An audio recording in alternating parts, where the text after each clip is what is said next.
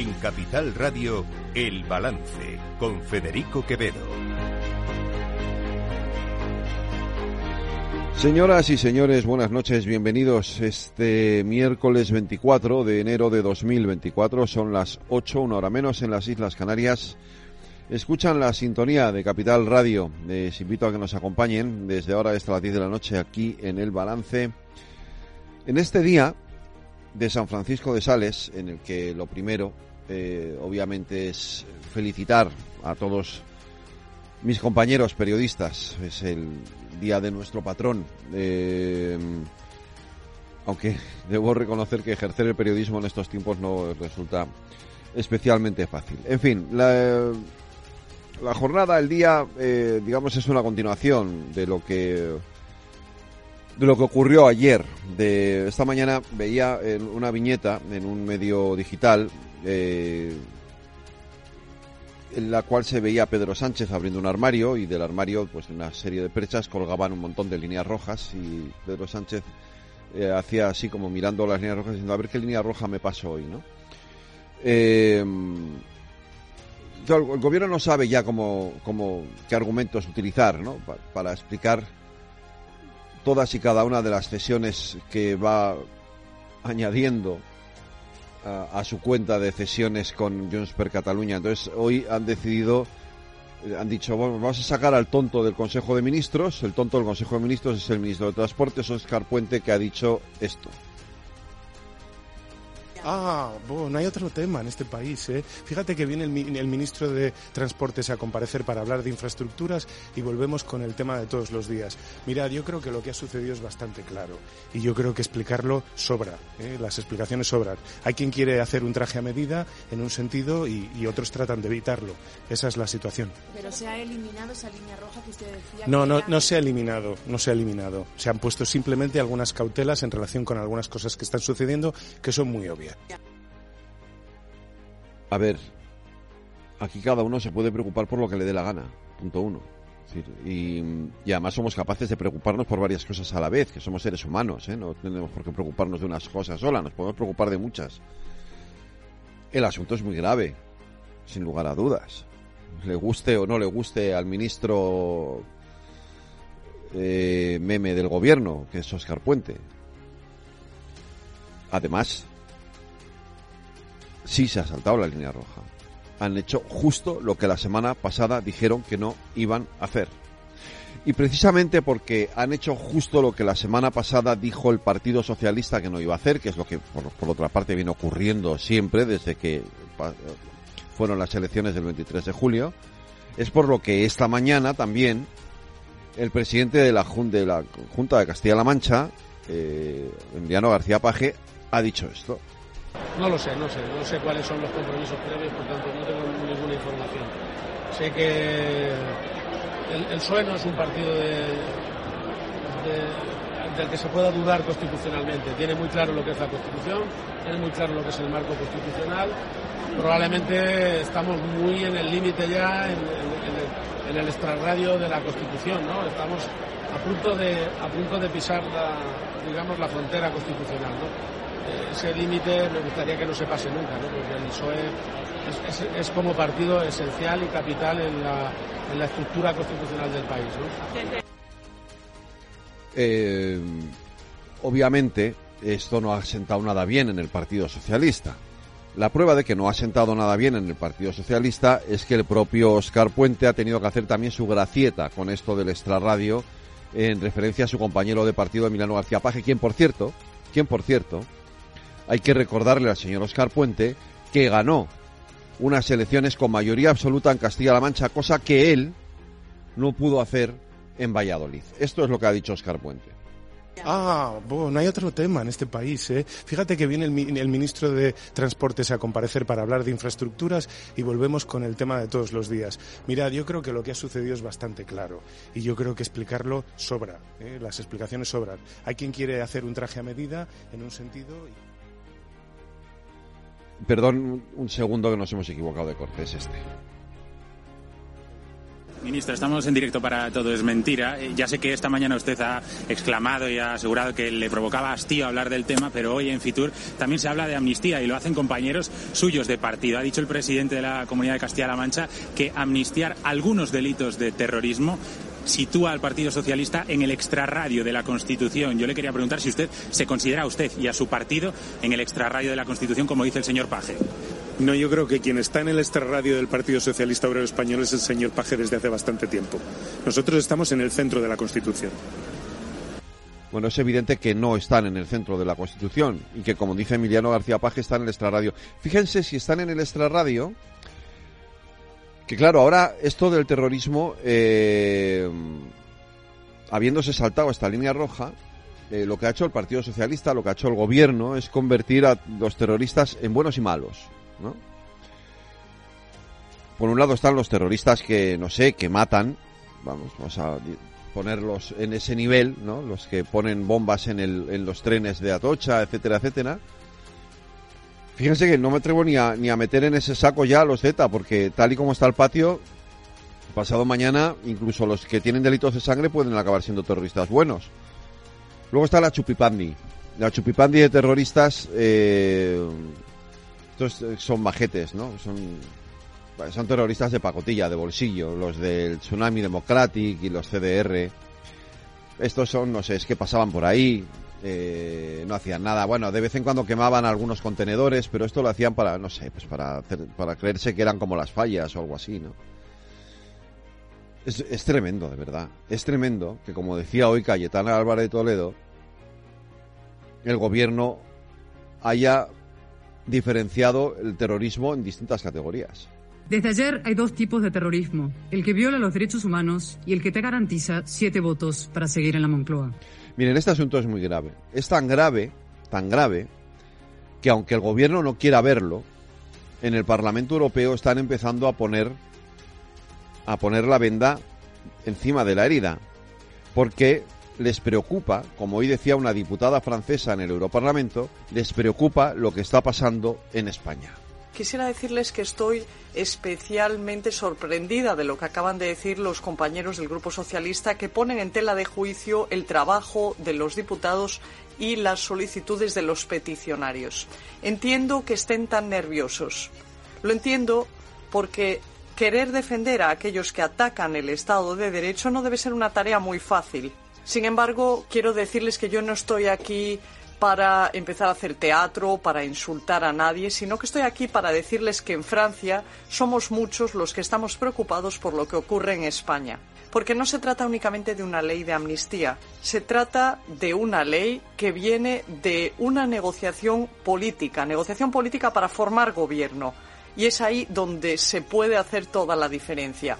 Y no piensen que porque estamos en Francia no nos preocupamos de lo que puede pasar con nuestros vecinos y amigos españoles. Si aceptamos en el seno de la Unión Europea que uno de los Estados miembros pueda pisotear así el Estado de Derecho y poner en tela de juicio la democracia, pierde su credibilidad toda la Unión Europea.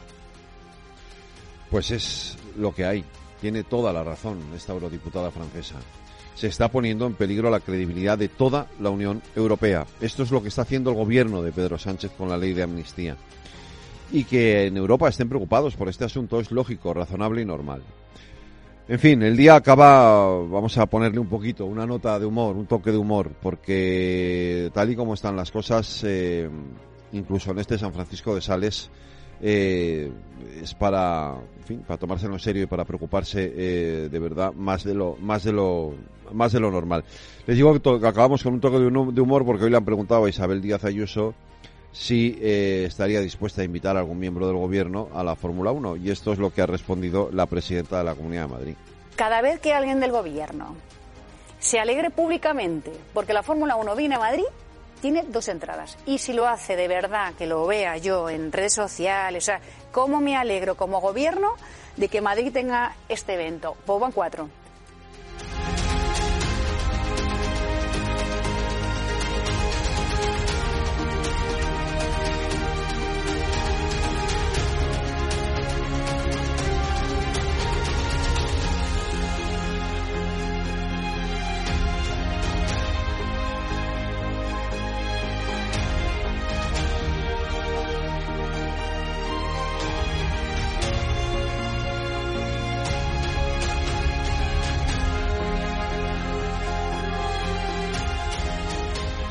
Están escuchando El Balance con Federico Quevedo.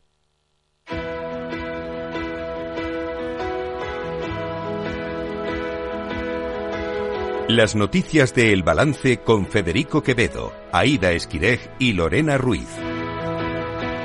Aida Esquires, buenas noches. Buenas noches. Lorena Ruiz, buenas noches. Buenas noches. Cuatro comunidades autónomas se han unido para hacer un frente común contra lo que consideran, Aida, la infrafinanciación de sus comunidades. Son Andalucía, Comunidad Valenciana, Región de Murcia y Castilla-La Mancha. Durante la inauguración de Fitur, los presidentes de estas comunidades autónomas han mantenido una conversación en la que han coincidido en reclamar juntos los 3.000 millones de euros que necesitarían para no recibir del Estado menos de lo que les corresponde. Escuchamos al presidente de Castilla-La Mancha, García Paje, del PSOE.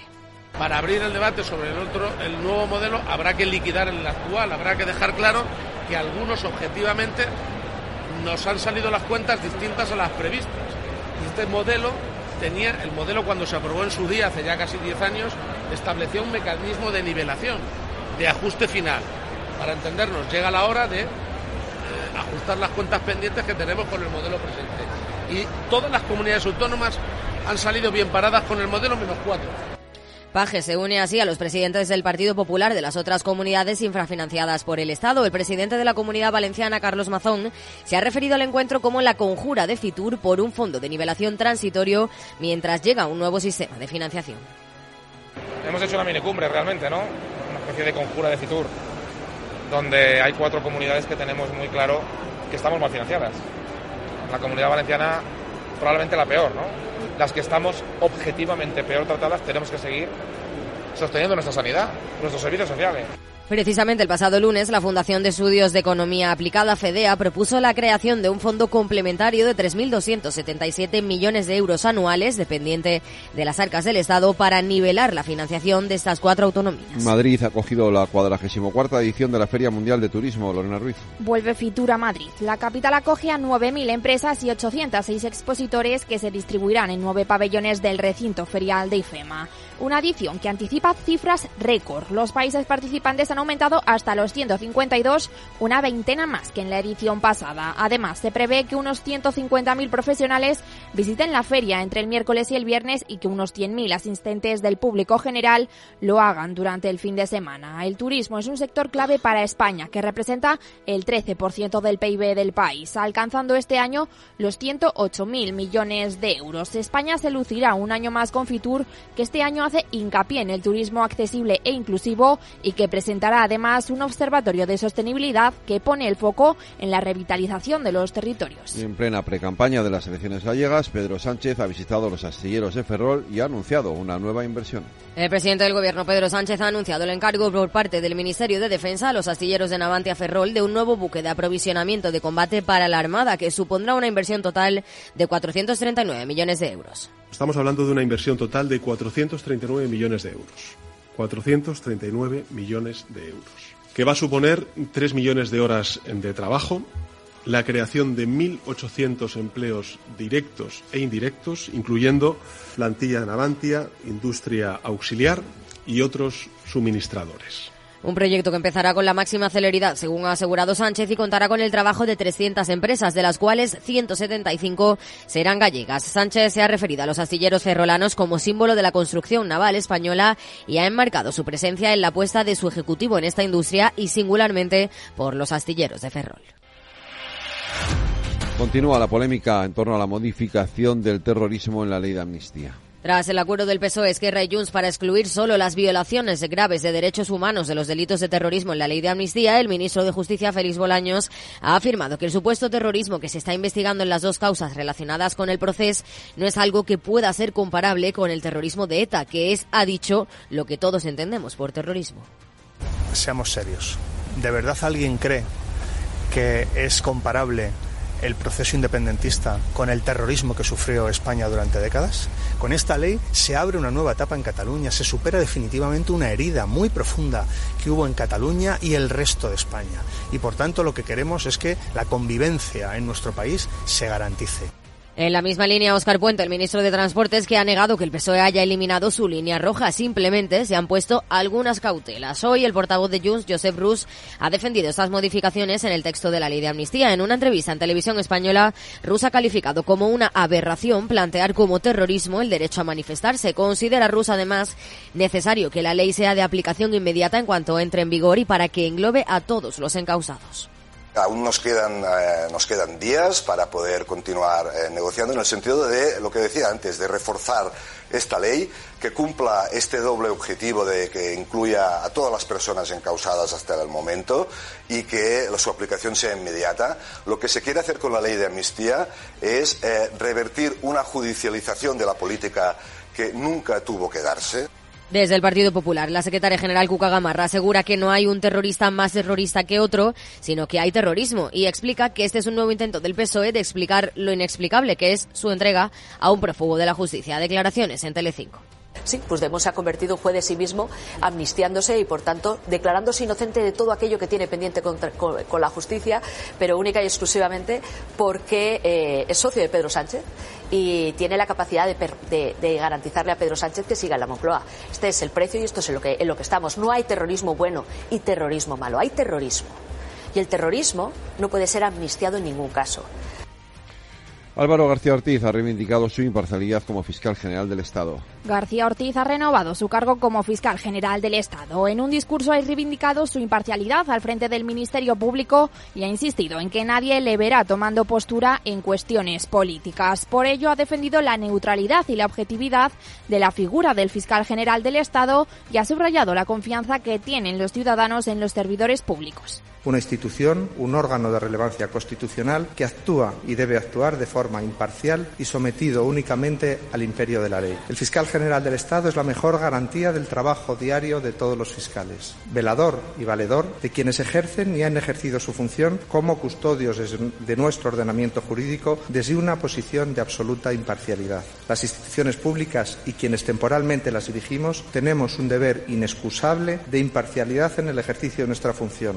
Ortiz ha asegurado que no pretende ser un comentarista de la actualidad política o judicial y ha prometido mantenerse siempre en el espacio de lo jurídico. Además, ha indicado que pretende liderar la transformación del sistema penal del país, incrementar la autonomía de los fiscales, unificar criterios y promover la persecución de determinados fenómenos criminales. El PP ha vuelto a cuestionar la imparcialidad del TC, aunque se desmarca de las declaraciones de Pons. La secretaria general del Partido Popular, Cuca Gamarra, ha cuestionado la imparcialidad del Tribunal Constitucional tras los nombramientos de Juan Carlos Carlos Campo, exministro de Justicia Socialista, y de Cándido Conde Pumpido, exfiscal general del Estado con Zapatero. Unos nombramientos que a ojos del PP suponen una colonización de las instituciones para que éstas se pongan al servicio del PSOE creo que evidentemente quien eh, en vez de buscar perfiles de incuestionable imparcialidad e independencia sitúa dentro del Tribunal Constitucional a quien eh, ha sido candidato del Partido Socialista en unas elecciones generales y quien ha formado parte de su propio Consejo de Ministros, evidentemente ese, ese nombramiento pues se cuestiona y pone en duda la, la imparcialidad y la independencia. Gamarra ha defendido que las palabras de Esteban González Pons en las que decía que el Constitucional era el cáncer del Estado no estuvieron acertadas y ha celebrado que las haya rectificado. Y en los mercados, Aida Esquirej.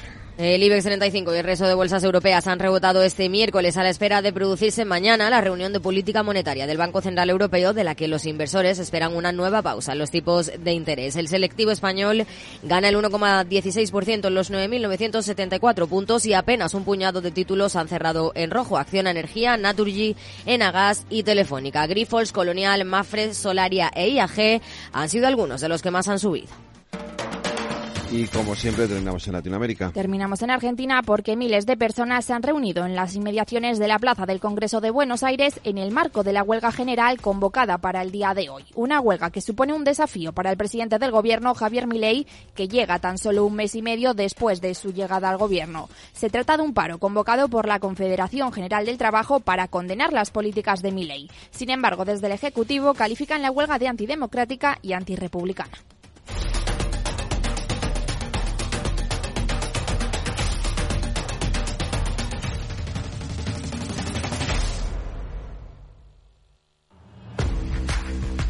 Oye, pensando cómo ahorrar en momentos como este, con los precios por las nubes. y todavía no conoces XTB, una nueva forma de invertir pensada para todos. Desde solo 5 euros y cero comisiones hasta 100.000 euros al mes para invertir en acciones y ETFs. Con XTB tu dinero está depositado en bancos españoles y tu broker es uno de los más respetados del mundo, regulado por la CNMV y los principales organismos internacionales. Y con oficina propia en Madrid desde el año 2008. Entra en xtb.com. Recuerda, xtb.com. A partir de 100.000 euros al mes, la comisión es del 0,2%, mínimo 10 euros. Invertir implica riesgos.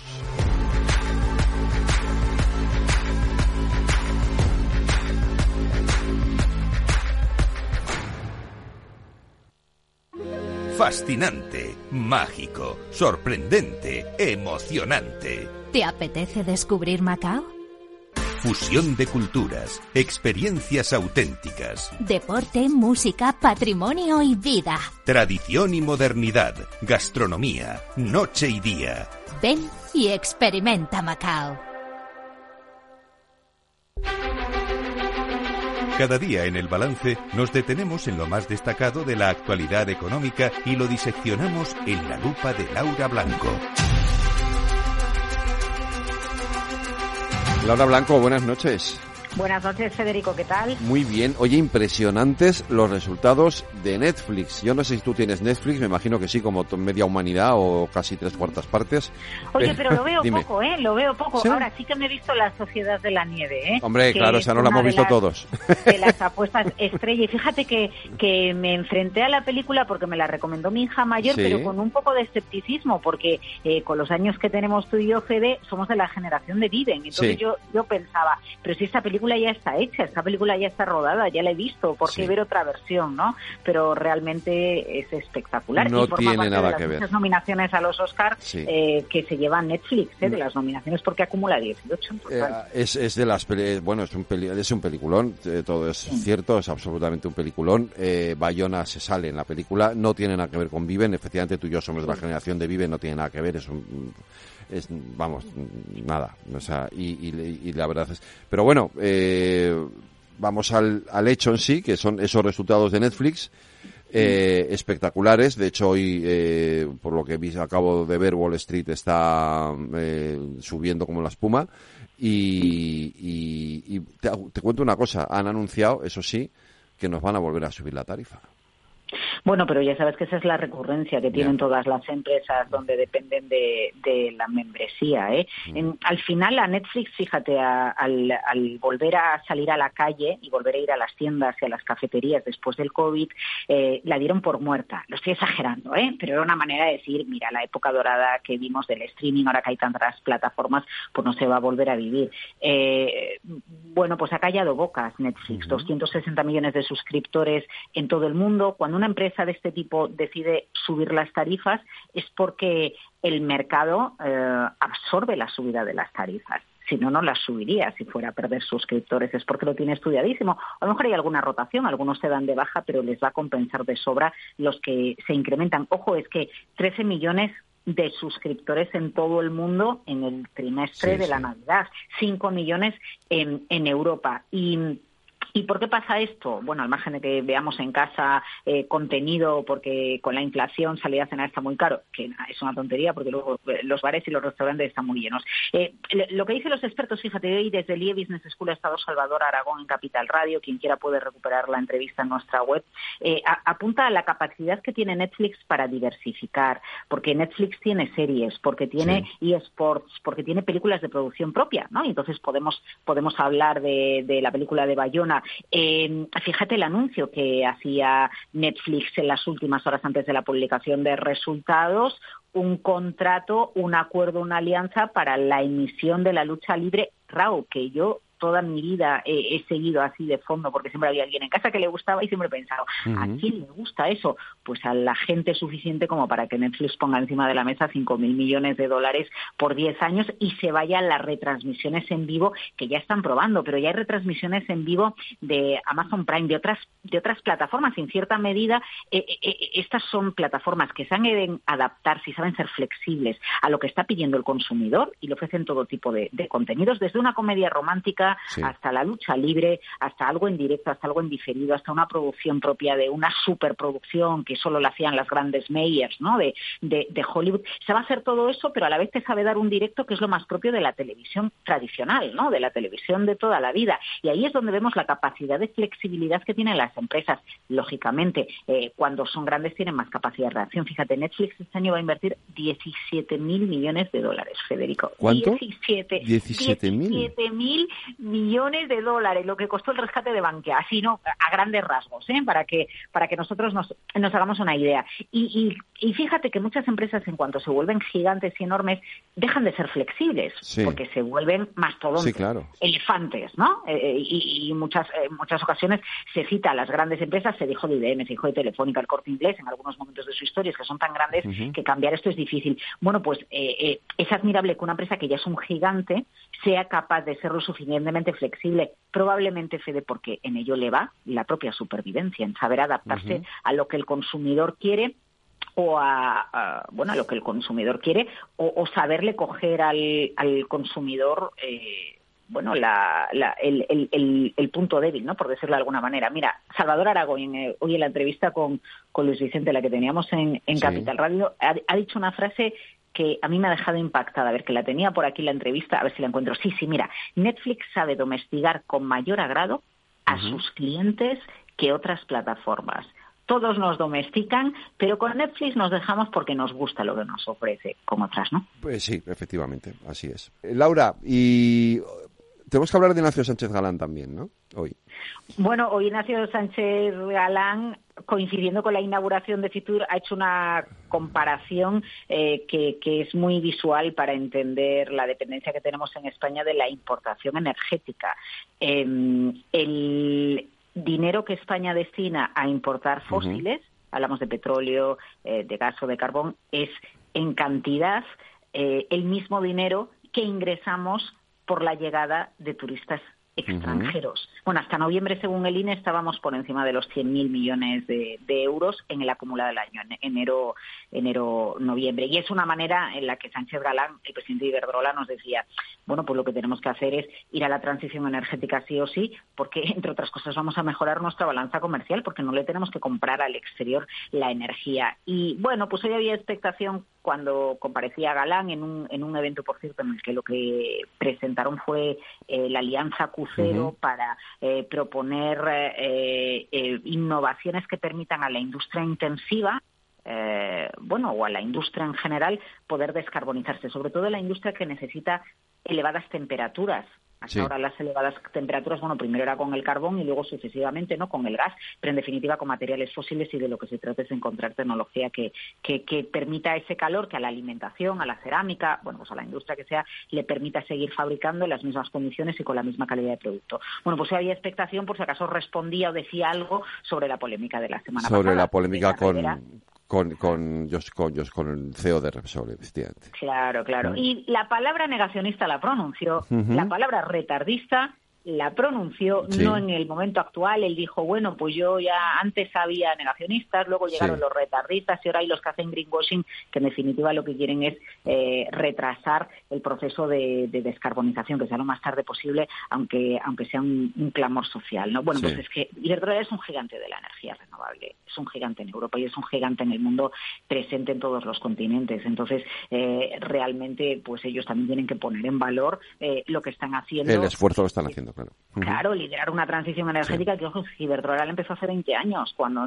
¿no? cuando empiezan eh, con toda la transición y, con los molinos de viento, ¿no? Pero bueno, yo creo que hoy es interesante la comparación que hace Galán con el tema del turismo, porque nos ayuda en un día en el que empieza Fitur y en el que somos conscientes de la importancia del turismo extranjero para la economía española, que alguien diga, oye, que una cifra similar es el dinero que nos gastamos para importar energía fósil, nos ayuda a entender más allá de la cuestión de la energía fósil, la importancia de que seamos autosuficientes energéticamente. Fíjate que eso me lleva a pensar también, hablando de turismo y de sostenibilidad, en la necesidad de plantearnos un turismo distinto, diferente y no esta masificación a la que estamos acostumbrados en este país. ¿no? Pero cada vez hay más voces ya en esa línea, ¿no? Porque en el año 2019, como dijeras algo de la, del turismo, te calificaban de turismo... Sí, sí, turismofobia.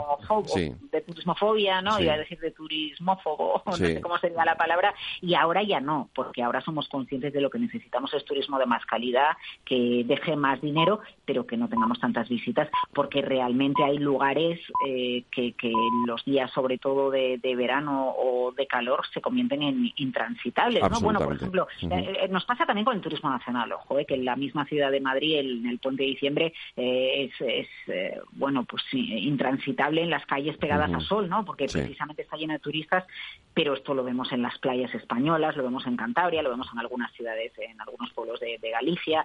Bueno, pues a lo que tenemos que ir es a la calidad, para eso está Fitur también, ¿no? CD, para que propongan alternativas para modernizar la industria turística. Ojalá sea así. Laura Blanco, mañana más lupa aquí en el balance. Cuídate. Bueno, buenas noches.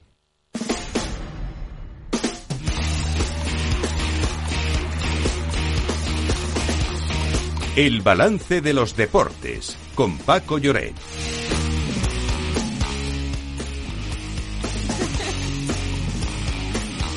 Paco Lloret, buenas noches. Que bien os lo pasáis. Buenas noches, Federico. Estoy riendo porque Lorena estaba aquí bailando, mirando a así como a las musarañas. Y es, digo, una muy buena sintonía la que tenemos en los no, deportes. No, tenemos una buena sintonía en los deportes, es verdad. Oye, eh, empezamos Yo que me alegro desde la distancia. Claro que sí. Oye, que, pero tenemos que dar una mala noticia. Ha caído Alcaraz frente a Zverev. Sí, y ha caído, ha caído ante, ante el quien es su auténtica bestia negra, es el jugador con el que más veces ha perdido, lo cual es significativo. Bueno, ha caído en cuatro sets. La cosa ha empezado muy, muy mal porque, hay, eh, bueno, Zverev ha resuelto muy rápido 6-1, 6-3 los dos primeros sets. Ha ganado el tercero.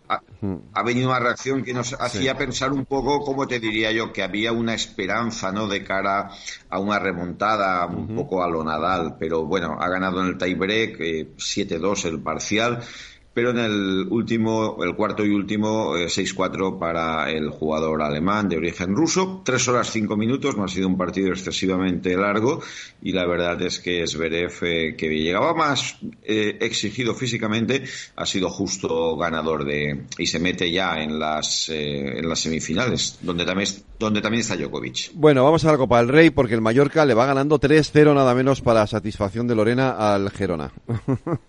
Eh, bueno, pues eh, a ver, eh, sí, es un resultado más que sorprendente. El Mallorca está inspiradísimo, está en un plan arrollador y la verdad es que desde que ha empezado el partido se ha impuesto al líder de la Liga Española, que recordemos es el equipo que más goles ha marcado, lleva 55 en Liga.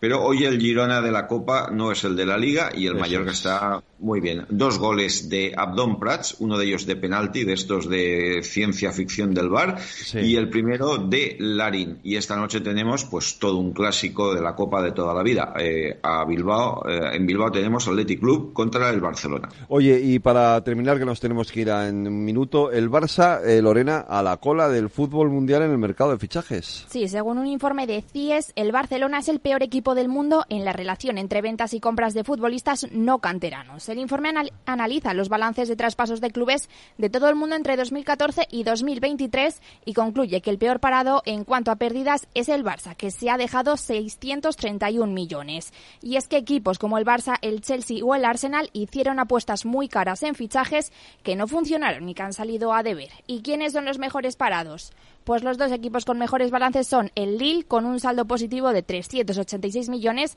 y el Ajax con ganancias de 317 millones. Pues Paco, que nos tenemos que ir. Mm. Mañana más deportes sí, que más simplemente la de Copa. Un, un, telegrama rápido. Pellegrino, Mauricio Pellegrino, nuevo sí. entrenador del Cádiz. Pues ahí está, Mauricio Pellegrino, nuevo entrenador del Cádiz. Hasta mañana, Paco, Lorena, adiós, cuidaros. Hasta luego.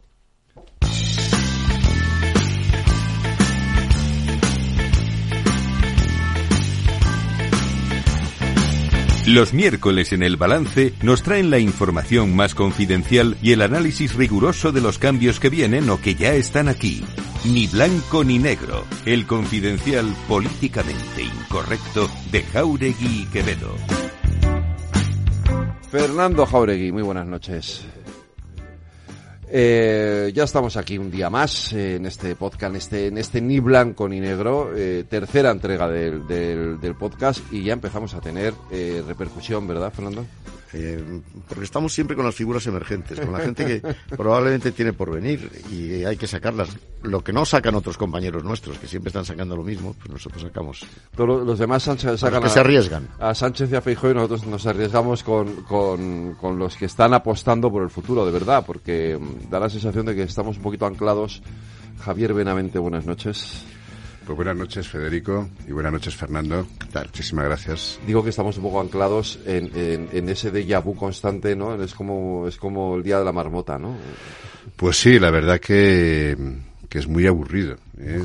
Todos los días nos despertamos lo mismo, las mismas cosas, lo mismo de siempre, sin pensar en, en, en el futuro, a dónde queremos ir y a dónde vamos, y tenemos que ir con todos los cambios que están produciendo, y parece mentira que estemos aquí pegándonos en el día a día con las cosas mmm, pues de eso, de eso, de eso queremos hablar nosotros, del futuro. Porque no, no, se, se, te ha olvidado decir que Javier Benavente es el presidente del futuro. Iba, no, te iba a decir yo, preséntame a Javier Benavente, que tú has estado con él más tiempo que yo. Pues es el presidente de un partido emergente que se llama Futuro. Uh -huh. Bueno, no tan emergente porque ya lleva un par de años de funcionamiento, algo así, ¿no? Sí, ya nos escribimos en, oficialmente nos escribimos en el 21. 21 por eso. Uh -huh. eh, bueno, yo no voy a hacer como harían algunos de mis compañeros rutinarios de preguntarle si futuro tiene futuro, porque eso es una gilipollas. Eh, pero sí le voy a preguntar si futuro tiene futuro solamente siendo futuro o con alguna adherencia. Porque yo sé, sé, don Javier, que ha estado usted hablando con otra gente de centro, eh, valga para lo que valga, y, y, bueno, pues no sé si vamos a llegar a algún acuerdo, se va a usted a presentar solo. Sé que se van a presentar las elecciones europeas. Sí, eh, yo creo que el Partido Futuro tiene futuro y tiene futuro como tal, eh, solo donde esperamos que se sumen muchas personas que tienen gran experiencia y que pueden aportarlo. Efectivamente, están surgiendo muchas, eh, muchas iniciativas de personas que ya han tenido su oportunidad uh -huh. y que aquí estamos gracias a eso que han, que han hecho, a eso que han gestionado. Yo creo que son personas valiosísimas, muchas de ellas no solamente mmm, buenas personas, sino además personas buenas, en el mejor sentido. Pero que aquí estamos gracias a todo eso. Entonces, hoy este país requiere un partido nuevo, fresco, que piense en el futuro, a dónde queremos ir y unir al máximo número de personas en conocimiento, en experiencia, que por supuesto aquí siempre sean bienvenidas, pero yo creo que hay que partir de algo nuevo que esté pensando en construir este país hacia lo que tenemos por delante, que está lleno de oportunidades y sin embargo estamos pegándonos en el día a día con las cosas mmm, que escuchamos cada día, ¿no? Entonces, eh, sí, efectivamente, yo creo que futuro tiene mucho futuro y, y ahí estamos, intentándolo. Empece, empecemos por situar a futuro. Eh, ¿Dónde está? Es decir, para que nuestros oyentes ¿no? y la gente sepa de qué estamos hablando. Es decir, eh, eh, hemos dicho ya que, que, es, es, un partido que nace hace dos años, desde 2021 está eh, inscrito ya como partido político. En el espectro político, ¿dónde, dónde situamos? A bueno, Futuro es un partido muy centrado, muy de uh -huh. centro. Eh, pero me gusta decir más mm, que somos un partido donde ponemos a la persona en el centro. Uh -huh. Con su diversidad, con su forma de pensar, con su origen, su cultura, su forma de pensar, su ideología. Uh -huh. ¿eh? Un partido abierto que intenta representar a todas esas diferentes eh, formas de personas que hay en la sociedad. Uh -huh. Y que encuentran un sitio, un lugar donde poder, esas personas de bien, poder trabajar por el, con el sentido común para construir algo eh, en positivo.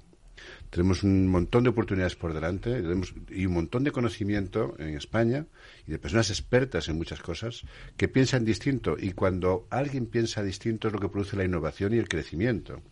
Y parece que en política hay que pegarse cuando piensa distinto. No, esto es una cosa de los políticos a la antigua que nos intentan dividir entre izquierdas y derechas, ese tipo de cosas. No, aquí hay que trabajar en el tiempo que estamos por hacer que este país sea el mejor país del mundo para vivir, para trabajar, para invertir entre gente que está aquí, que piensa distinto y que es lo que produce la innovación. Entonces, eh, somos un partido, sí, muy social, porque en un país desarrollado no puedes hoy dejar personas que en la calle no tengan que comer o no tengan dónde vivir. Uh -huh. Somos un partido llaman progresistas, sí, creemos en el progreso, pero eso no es un concepto ni de no, no, no, no, yo también lo creo. el progreso, ¿eh? Yo creo que estamos muy de acuerdo en eso, Fernando. el progreso es algo más que supera. Partido, un partido europeísta, somos un partido constitucionalista, creemos en la igualdad de oportunidades en cualquier lugar, en cualquier sitio. Bueno, y, queremos, y, somos un partido económicamente liberales, porque si somos enormemente sociales, tenemos que ser económicamente liberales, porque si no, ¿cómo vamos a pagar eh, ese Los costes. bien, ese, ese, ese estado de bienestar que todos deseamos y todos queremos? Somos enormemente sociales, pero en el estado del bienestar, pero eso hay que pagarlo, hay que pagarlo siendo un país enormemente competitivo. ¿Ves? Le has preguntado por el programa y te has soltado el programa entero, claro, pero y, no me ha contestado a mí. Eso, lo, eso me lo han dicho a mí los de Ciudadanos también. Sí. Y el Mundo Val, que ya no es Ciudadanos. Sí. Y algún otro partido emergente también me lo han dicho. Pues lo digo que es que a lo mejor a las europeas no pueden ir si no van juntos, porque las porque no las ganan. Yo sé que tiene usted un candidato, y un buen candidato además, que le conozco, por cierto pero así eso de ir solo sin nadie, ¿no? no, pero vamos a intentar que se sumen a futuro. Y he hecho futuro porque es un partido nuevo. Pero futuro es, es en junio. Las elecciones son en junio. A la, vuelta de la esquina. Efectivamente, es demasiado pronto. Llevamos poco tiempo y hay que hacer mucho. Y es una cuestión, eh, Fernando, es una cuestión de dinero. El mensaje ya lo hemos probado y testado en las elecciones municipales a las que hemos participado no hemos participado en muchos municipios, pero en aquellos que hemos participado como prueba y como testeo, hemos sacado representación en el 90% de los sitios donde nos hemos presentado. Y alcaldes en el 25% de los sitios donde nos hemos presentado. Solo que después, para ese tipo de cosas, fíjate, en lugar de los partidos que son mayoritarios en este país, intentar eh, construir para que no apareciera un partido nuevo, se juntaron en todos los sitios para no dejarnos gobernar salvo en un sitio que ganamos por mayoría absoluta. Es decir... Eh, ¿Se juntaron quién? ¿Los opuestos? Sí, los de un lado. PSOE, PP, PSOE, PP, se juntan para que un partido nuevo no, no gobierne. Y Vox también, y, eh, bueno, sumar no se ha nada. No contaba apenas Vox. ¿eh? Fundamentalmente era PSOE participado PSOE y PP. Bueno, y, eso te extraña, y pero ¿cómo es posible? Si estamos trabajando por, por, por el bien común, estamos trabajando por intentar construir y es más, yo soy una persona del mundo rural, ¿eh? yo conozco mucho el mundo rural, el mundo de la ciudad, por supuesto, eh, pero, pero además soy del mundo rural. Y allí no es una cuestión de colores, es una cuestión de intentar trabajar todos juntos por desarrollar ese mundo que se está despoblando enormemente y para ver cómo podemos construirlo. Pues no, interesa más, interesa más el interés político de, de oye, que yo siga aquí y el otro siga allí, más que el bien común. Y eso los que venimos de otro mundo, que no venimos de la política, que estamos aquí intentando donar nuestro tiempo a cambio de nada, porque es lo que queremos a cambio de nada, que solamente venimos a perder dinero en todo caso, incluso prestigio profesional, pero que queremos dar por nuestro país algo e intentar hacerlo uniendo personas que piensan lo mismo desde el sentido común para trabajar por algo positivo, pues aquí estamos para intentar, para intentar construir. Entonces, todo lo que se quiera sumar aquí, que hay ahí eh, gente que quiere hacerlo, perfecto. Pero este es un país de, este es un mundo de egos. Este es un mundo de egos donde, bueno, personas que han estado en otros partidos, como se nombrado a Ciudadanos. Bueno, pues eh, Ciudadanos ha sido, ahí ha estado, eh, y ahora, bueno, pues eh, parece que la culpa ha sido de alguien, no se sabe de quién, de una entelequia, pero todos los que se creían que estaban ahí están construyendo su propio partido. Pensando que el problema era de otro. Oye, mire, ¿Cuántos, ¿Cuántos partidos están surgiendo en el mundo del centro? Pues no lo sé, pero que yo, que yo conozca ahora mismo, hay por ahí, pues por lo menos cinco que yo conozca que están ahí, que han surgido de, de, estas experiencias. Y además son, y además son todos eh, ex de Ciudadanos. Todos son ex de Ciudadanos. Y que está muy bien, porque es gente... Bueno, algunos son ex de UPyD también. Sí, también, también, de UPyD. Y digo, y, está muy, y es más, yo conozco algunos eh, que has nombrado y otra gente, y son, son buena gente, son buena gente, son gente maravillosa como personas. Y además técnicamente son buenos en lo suyo. Pero piensan que seguir haciendo lo mismo es la forma de hacerlo y nosotros creemos que hace falta algo nuevo.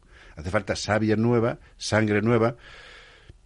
Lo que hemos conseguido es que aquí estén uniendo profesionales de todo tipo, valiosísimos, que no tienen precio en el mercado y que están donando su tiempo aquí gratuitamente simplemente porque quieren dar por su país algo. ¿eh? Intentar dar a cambio de nada. Intentar construir. Viniendo sin experiencia y donde toda esa gente que tiene experiencia, que tú comentas, Fernando, que tiene experiencia, sería muy bienvenida porque nos aporten experiencia pero a un partido nuevo, totalmente distinto, donde esas personas ya han tenido su oportunidad. No podemos pintar mm, como decían en mi pueblo, cuando la mona se viste de seda, si mona es mona se queda. No podemos intentar cambiar las cosas pintándolo de colores distintos. ¿eh? Hace falta trabajar por este país de una forma distinta. ¿Y dónde queda la sociedad civil? Porque España es un país con una sociedad civil débil y por eso nos pasa mucho de lo que nos pasa. Por eso, no, por eso nos la están colando todo el día, con perdón. ¿Dónde queda? ¿Cómo, qué, apelaciones haría un partido como el suyo a la sociedad civil? Bueno, nosotros venimos, de la sociedad, nosotros venimos de la sociedad civil, es decir, nosotros hemos nacido precisamente porque algunos tenemos, como yo, es mi caso, tenemos experiencias empresariales, tenemos experiencia en fundaciones de diferentes tipos, donde hemos trabajado por intentar cambiar y transformar donde te vas a reunir con los políticos, grupos parlamentarios para que te escuchen, para ver cómo podemos cambiar y hacer cosas, y te escuchan cuando son periodos preelectorales. Pasan las elecciones y ya no te vuelven a recibir hasta dentro de, de cuatro años. Entonces, la sociedad civil, claro, es necesaria y algo queda, pero no es suficiente. Por eso al final dices, si quieres cambiar y transformar de verdad, tiene que ser un partido político. Y un partido político está bastante denostado, tiene bastante mala fama en nuestra sociedad pero es desde el único sitio donde se pueden cambiar las cosas. Eso es obvio. Es así. O bien porque ganan las elecciones o bien porque te copian el programa electoral. ¿eh? En cualquier caso, estás influyendo en la transformación. Y, hace falta eso. La sociedad civil hace falta, pero hace falta que se una en algo que los ciudadanos puedan votarle para poder transformar de verdad. Y hace falta un partido como nuestro, como futuro, un partido de centro, un partido de centro, un partido que aglutine a todas esas personas de bien y que quieren trabajar por el, por el bien común lo, que, lo, que pasa es que, civil, sí. Lo que pasa es que yo siempre veo el, mismo problema, es decir, que es eh, cuando llega el momento de dar el paso, de ir todos juntos y remar en esa misma dirección, siempre está uno que siempre está lo de eh, no pero yo quiero mantener mis siglas esto lo ha pasado a sumar por ejemplo no con digamos que en la en la izquierda es un, es una idea parecida no de que generar de crear un, un bloque unitario eh, no, yo quiero mantener mis siglas, yo quiero mantener mi, mi presencia, yo quiero seguir. Eh, es decir, ¿por qué cuesta tanto la generosidad? Por los egos, por los egos. Es decir, yo he tenido experiencia durante ese tiempo y Fernando ahora comentaba de algunos partidos que todos han hablado con nosotros. Y nosotros decimos, oye, encantados. Aquí nos das de unir esfuerzos por intentar construir ese espacio de centro donde eh, vayamos a intentar dar por este país todo lo que podemos para convertir a España en el mejor país del mundo para vivir, para invertir, para trabajar. ¿vale? Y hace falta para esto, bueno, pues donar todo nuestro tiempo y no esperar nada a cambio. Y vamos a contar con nosotros. Pero cuando empezamos a hablar, dice, sí, sí, pero espérate, pero entonces, pero el partido es el mío.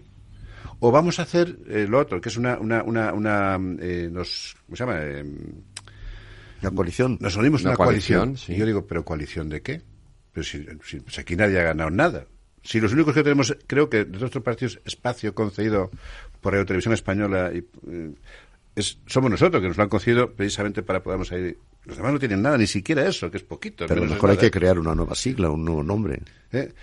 En base a varios. Pues, pues creemos un nuevo nombre, hagamos, pero, pero un solo partido. No Ciudadanos para el futuro, ¿qué tal? ¿Eh? Bueno, pues eh, si cualquier nombre está bien. Si lo importante aquí es que se junten todos bajo un único NIF, una única siglas, nosotros trabajemos juntos, sin partidos distintos, que luego eso eso es un churro cuando vamos a las elecciones, termina aquello y cada uno, pues, pero ¿por qué quieres tener esa división ya desde el principio? Si no somos capaces de ponernos de acuerdo ahora, vamos a estar de acuerdo después. Ahí tenemos el ejemplo de Sumar o el ejemplo de Podemos, que, se, que lo han hecho así. ¿Y, cuál ha sido? La pues, ruptura. Pues, comida para hoy, hambre para mañana. Eso no va a ningún lado. ¿Y quién se perjudica? El ciudadano. Que se dice, bueno, pero ¿qué pasa? Esto es más de lo mismo. No, nosotros nos hemos metido en esto jugándonos el tipo, jugándonos la cara, viniendo a hacerlo a cambio de nada para intentar construir lo que podamos. Que se sume a nosotros aquel que quiera que entre en futuro y se sumen y estén los que quieran. Los que estén pensando que podemos hacerlo y podemos construirlo. Lo podemos hacer. Y estamos dispuestos a hacerlo. Pero no queremos cometer los errores del pasado. ¿eh? El centro es algo que hay que construirlo hoy mucho más que nunca. Y el centro es algo difícil, porque siempre ha sido complicado en, el mundo de la política. Pero cada vez más, y hoy a diferencia de antaño, el respeto a las personas, el respeto a la diversidad, el respeto hacia el otro, está mucho más ahí, delante, que antiguamente. ¿eh? Y hoy respetamos al otro. Hoy lo respetamos. Necesitamos, necesitamos a alguien que, trabajando en equipo, nos ayude a que ese equipo funcione así. Pero esto. Yo le voy a decir una cosa que le va a gustar. Hace falta hace falta, ahí estamos Federico y yo convencidos, hace falta un partido eh, bisagra, vamos a llamarlo así, o por lo menos que sea capaz de crear mayorías de centro derecha o centro izquierda. Así es. Que es algo que no quiso entender el señor Albert Rivera, que si lo hubiese entendido hoy sería, sería todo distinto. Todo sería Pero a lo mejor es el momento de, de, formaciones nuevas, de formaciones nuevas que se entiendan y que salgan a la luz y que copen ese espacio que está ahí. Sí, que hay que entender que los sorpasos son imposibles o prácticamente imposibles y que, y que hay que jugar una hay que jugar una, una partida muy distinta, ¿no? Que la que se quiso jugar en cierto momento. Pues yo creo, Federico y Fernando, que efectivamente es así. Es decir, hay que tener suficiente honestidad, eh, eh, ser, eh, como para saber que ese es el campo donde tienes que estar. Tienes que ser un partido, tenemos que ser un partido, y en futuro intentamos ser un partido de centro, que apoya a las mayorías, que apoya a las mayorías, y que este sea un partido, bueno, pues si cogemos las nomenclaturas viejas antiguas que no nos gustan, ¿eh? pues de centro izquierda, centro derecha, pero que estemos trabajando ahí dentro de, dentro de ese mundo, de ese entorno, no en los extremos que solamente que perjudican a la mayoría, no, hay que construir. En España tenemos un montón de oportunidades de todo tipo, o sea, España, por nuestra ubicación geográfica, con cualquiera que hablas, todo el mundo viene aquí, bueno, razón es que somos el mejor país del mundo para venir de copas, ¿no? Si es así, ¿cómo no va a ser el mejor país del mundo para que los mejores investigadores estén aquí, los mejores inversores estén aquí y tengamos aquí el mejor sitio para crear los, mejor, crear los mejores empleos de calidad y no repartidores baratos, ¿eh? sino hacerlo en condiciones. Además te voy a decir una cosa, fíjate, porque eh, fíjate si eso es así, que fíjate lo, lo que influyen para mal siete escaños, los de Junts per Cataluña, ¿no? Y lo que influirían para bien, eh, siete escaños o diez o quince, eh, si los tuviera un partido de centro reformista con, con una idea clara de España. O, tres. O, tres. En este momento con tres, con tres ya lo Claro, ¿no? Quiero decir, pues digo que a veces tener la mayoría no es suficiente para, para, para transformar. A veces basta simplemente contener la llave para poder transformar, ¿no? Pues eso, Federico, es lo que queremos. Eso es precisamente lo que queremos. Nosotros no tenemos ningún interés en gobernar, en hacer el sorpaso. No, tenemos interés en participar de la vida activa eh, para intentar construir y apoyar a quien haya que apoyarlo, pero ¿eh? aportando eso que nosotros podamos hacer para intentar que este país esté pensando en el futuro, en un futuro, bueno, Fernando es un experto en todo lo que es el futuro, eh, en el futuro, eh, todo el cambio que viene por delante. todo el pasado. ¿Eh? y el futuro y el cambio que viene por delante. No, no, pero es, que viene, viene de oportunidades, todo. Tenemos la inteligencia artificial, tenemos todo lo que hay por delante que va a traer un montón de oportunidades de bienestar para todo el mundo cuando se gestiona adecuadamente. Hay que aprovechar todo esto. Estamos en un sitio geográficamente envidiable para todo el resto del mundo. Envidiable, en todos los sentidos. Y no digamos ya cuando viene aquí la gente de paseo o de vacaciones, que están, pasean por cualquier lugar, de, por, Galicia, que por la Gran Vía. Y dice, bueno, es que esto, yo un día, cenando con unas personas muy conocidas eh, de fuera, me decían, Javier, no sabéis lo que tenéis en España. Y me, y me dijo una frase que me quedó grabada, me dice, esto es como un parque de atracciones permanente. Y me quedó grabado, digo, ¿Qué razón tienes? No sabemos lo que tenemos. Solamente necesitamos juntarnos para intentar todos respetándonos los unos y los otros con nuestra forma de ser, con nuestra, edad, nuestra cultura, nuestra religión, juntarnos para intentar dónde están nuestras fortalezas y vamos a por ello a ganar. Somos un país mal gestionado. Somos un país mal gestionado. Mal gestionado. Somos un país mal gestionado, un país donde el otro día mi yerno me decía que somos el país más alegre del mundo, y tienes razón. Y es verdad. Yo ahora mismo vengo de, vengo de Fitur, no le quiero contar una frase que yo era una locura. Es un gran país, es un gran país, efectivamente, pero mal gestionado. Pues eso es, eso es. Pues Nosotros en futuro, en futuro hemos querido, la gente que está en futuro ha demostrado ya su capacidad de gestión. Yo mismo, con 35 años, tenía más de 10.000 empleados que he tenido que gestionar. Mm. Hay gente en la política hoy, lamentablemente, que, nunca ha gestionado una nómina, una sola nómina que nunca ha trabajado en otra cosa. Yo no voy a entrar por ahí. Yo quiero un equipo de gente, equipo de gente que tenga ya experiencia en la gestión, con éxitos y fracasos, porque la vida se compone de éxitos y de fracasos. Pero que gestionemos un país como se gestiona una familia, buscando el bien común para todos, donde el hombre, el marido y la mujer piensan distinto, y los hijos también, pero todos estamos unidos por lo mejor para la familia.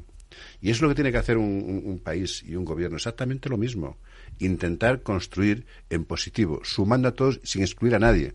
A nadie que, sea excluyente. Aquel que sea excluyente, evidentemente, pues bueno, pues. Ya se excluye a sí mismo. Se excluye a sí mismo. Pero aquí hay que sumar a personas que sean incluyentes, que respeten al otro. Y es un, aspecto de centro muy amplio, muy transversal en ese sentido, ¿no? Pero eso lo necesitamos aquí, con buenos gestores, todos los que estamos hoy en futuro son gente que está acostumbrada a trabajar en equipo, a gestionar empresas, a gestionar eh, el mundo ONGs. ¿Son muchos, ¿son muchos ya o no?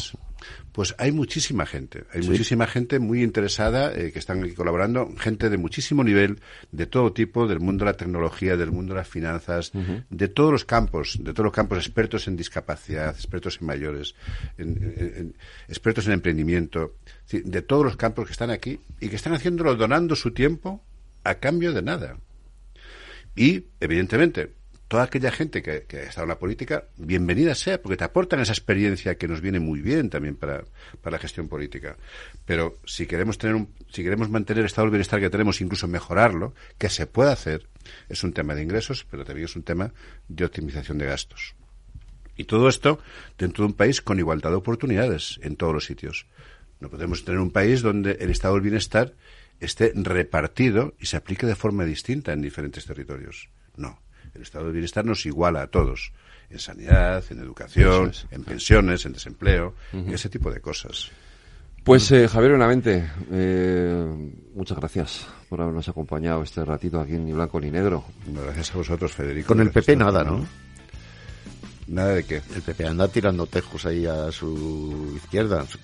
No. Porque a su derecha ya, se ha pegado la casa. nosotros lamentablemente somos enemigos de todos. Porque cualquier, cualquier iniciativa nueva que sale te toman como enemigo. Lo comentaba antes Fernando. La experiencia que tuvimos en las elecciones, en las elecciones municipales. Donde ganamos hubo algún sitio donde llevaba el PSOE gobernando treinta y pico años. El único punto del PP en el programa era quitar a aquel candidato, que nosotros no teníamos nada en contra de él.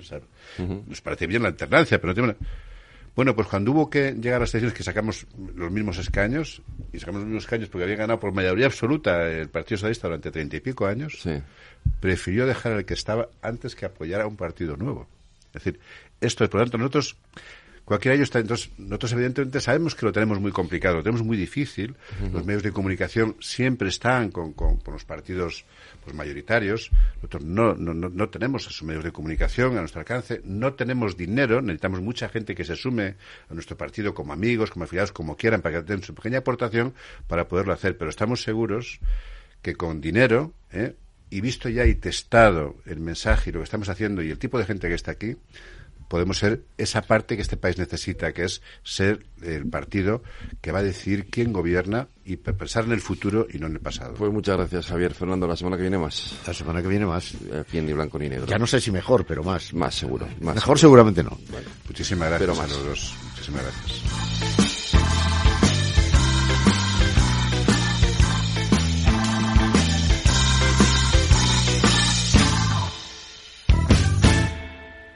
¿Quieres cobrar por operar con tu dinero? Con DarwinX es posible y funciona así. Operas un universo de más de 1.500 instrumentos financieros en condiciones competitivas, con nuestro broker o a través de Interactive Brokers. Y aquí viene lo bueno. Mientras operas, construyes tu track record para nuestra gestora que te paga por tu éxito. Llevamos más de 10 años impulsando el talento. Hemos atraído más de 95 millones de dólares de capital inversor y pagamos a nuestros mejores traders cientos de miles de euros al año en comisiones de éxito. Darwinex, donde no pagas de más y cuanto mejor operas, más cobras. ¿A qué esperas? Tu capital está en riesgo. El rendimiento pasado no es una indicación de resultados futuros. Datos actualizados en agosto de 2023. Si quieres estabilidad en el empleo, poder conciliar tu vida laboral y asegurarte una pensión para cuando te jubiles, debes escuchar Empleo Público. Todo lo relativo a las oposiciones, convocatorias, consejos para preparar las pruebas y la opinión de expertos de las administraciones públicas y de la formación. Los miércoles a la una y media de la tarde en Capital Radio tienes una cita con Empleo Público, con José Joaquín Flechoso.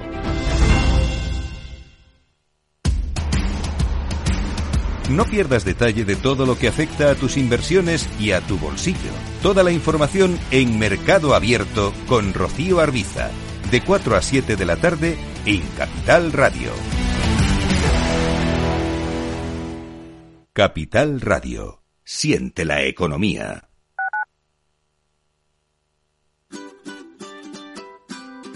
Mesa y Descanso es el programa donde Mar Romero te acerca cada fin de semana los mejores productos, te invita a disfrutar de los buenos vinos de cada denominación de origen y a conocer restaurantes y lugares de ocio con un encanto especial. Mesa y Descanso, los domingos a las 13 horas, aquí en Capital Radio.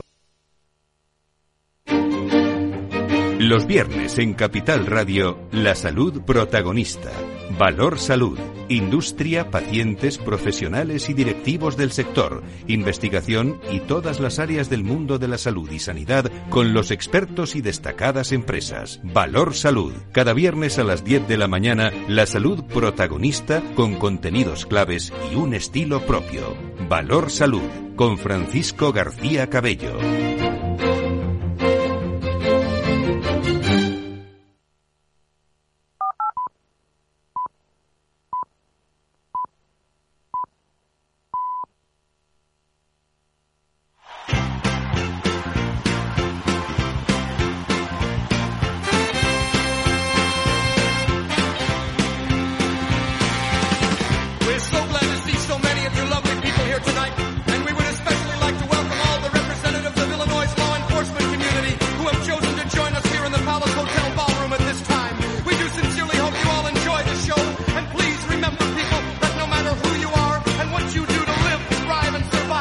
La tertulia de El Balance con Federico Quevedo.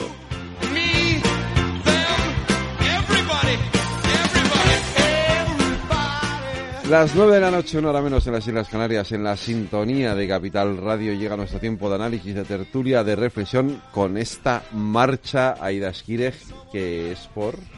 Pues porque hoy es el cumpleaños de John Belushi, que forma parte de The Blues Brothers. De los Blues Brothers, y esto, Edmundo, es de la película Granujas a, A todo, todo ritmo. gran película, Wow, no eh, enorme película de los Blues Brothers, eh, efectivamente. Eh, si no la han visto, mm, véanla porque es un peliculón. Pues con la música de los Blues Brothers, con este mm, Everybody Needs Somebody To Love, eh, vamos a contar los temas de la tertulia. Buenas noches, tertulianos. Avanza la semana con incendios en varios frentes. La ley de amnistía queda cerrada con una artimaña legal que consiste en distinguir diferentes grados en los delitos de terrorismo. El problema que el PSOE nos tiene acostumbrados a acabar haciendo lo que dijo que no iba a hacer, al menos en cuestión de relaciones con los independentistas catalanes. El texto original excluía de la amnistía a los condenados por terrorismo con sentencia firme, pero Junts y Esquerra insistían en incluirlos porque el juez García Castellón acusa a Puigdemont, Marta Rovira y otros de este delito. Ahora Bolaños lo justifica se mantiene el terrorismo como un delito exceptuado de la aplicación de la ley de amnistía siempre que suponga una violación grave de derechos humanos, tal y como dice la Directiva Europea y tal y como dice el Convenio Europeo de Derechos Humanos y Libertades Fundamentales. Es decir, dijimos que el terrorismo se quedaba fuera de la ley de amnistía y fuera se queda cuando supone violaciones graves de derechos humanos. Y a partir de ahí, como es obvio, como no puede ser de otra manera, pues son los jueces y magistrados de nuestro país quienes aplicarán la ley de amnistía. Si le digo que la ley lo que hace es una amnistía a todos los comportamientos relacionados con el proceso independentista. No hay nada fuera del proceso independentista que quede amnistiado. Cabe preguntarse qué acto terrorista no viola los derechos humanos. ¿Por qué todo esto? Pues porque García Castellón avanza en sus imputaciones cinco años después de los hechos. Los socios del PSOE descalifican con dureza a este juez de la Audiencia Nacional y el PP rectificó anoche después de González Pons decir que el Tribunal Constitucional es el cáncer del Estado de Derecho. Quien no respeta los tribunales es el Partido Popular, que el señor González Pons dijo que un tribunal, ni más ni menos que el que vela por las garantías constitucionales, es el cáncer del Estado de Derecho. Eso sí me parece una gravísima impugnación de las instituciones del Estado y, desde luego, un ataque sin precedentes a lo que supone nuestra arquitectura democrática. Así está el ambiente. Bildu y PNV buscan ahora cómo beneficiar a etarras tras cruzar el PSOE su línea roja sobre el terrorismo. Bolaños, eso sí, diferencia entre terrorismos. Seamos serios. ¿De verdad alguien cree que es comparable el proceso independentista con el terrorismo que sufrió España durante décadas? Con esta ley se abre una nueva etapa en Cataluña, se supera definitivamente una herida muy profunda que hubo en Cataluña y el resto de España. Y por tanto lo que queremos es que la convivencia en nuestro país se garantice. Entre tanto, se recrudece la discusión pública entre Paje y el PSOE.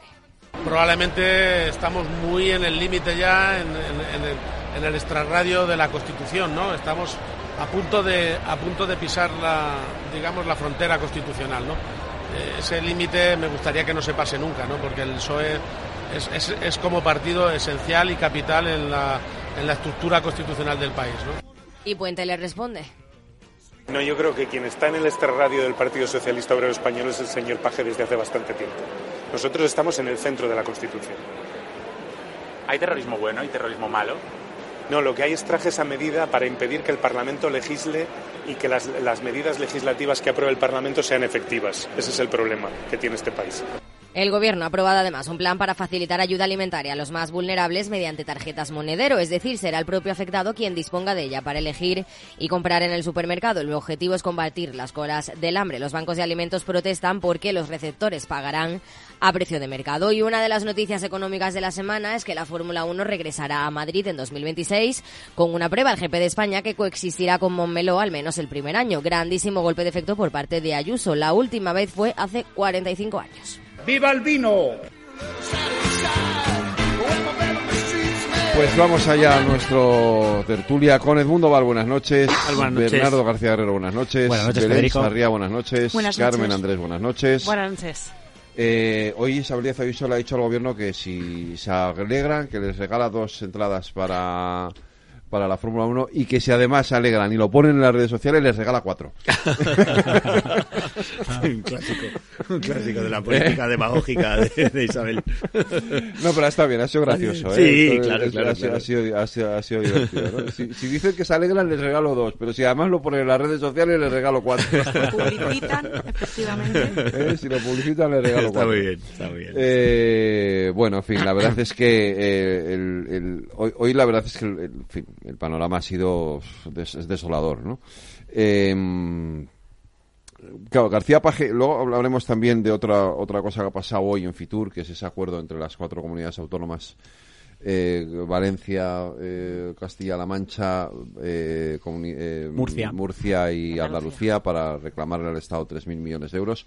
Eh, pero, ¿veis? García Paje, ¿le veis así como muy fuera del PSOE o, o- o al PSOE muy fuera de García Paje? Luego ha, o- no luego ha reculado, a ver si, si realmente le han, le han hecho recular efectivamente, con lo cual, fuera de, del PSOE, A ver, es que yo creo que Paje nunca se ha movido de, las, de los mismos postulados, ¿no? La- el tema de la, de la financiación, eh, bueno, casualmente ahora en estas comunidades autónomas son gobiernos del Partido Popular. Hasta hace nada en la Comunidad Valenciana gobernaba el Partido Socialista, gobernaba Chimo Puig y también hizo un, eh, incluso eh, se, mm, eh, eh, vamos, lo hicieron muy público un acuerdo que hubo también sobre la, el problema que tenían con la financiación, porque la Comunidad Valenciana es la más eh, peor financiada, eh, junto con también Andalucía, y hicieron también un acuerdo que, eh, bueno, que se vio, que se firmó eh, con una comunidad autónoma que es gobernada por el Partido Popular y, y no llamó la atención en ese momento, o por lo menos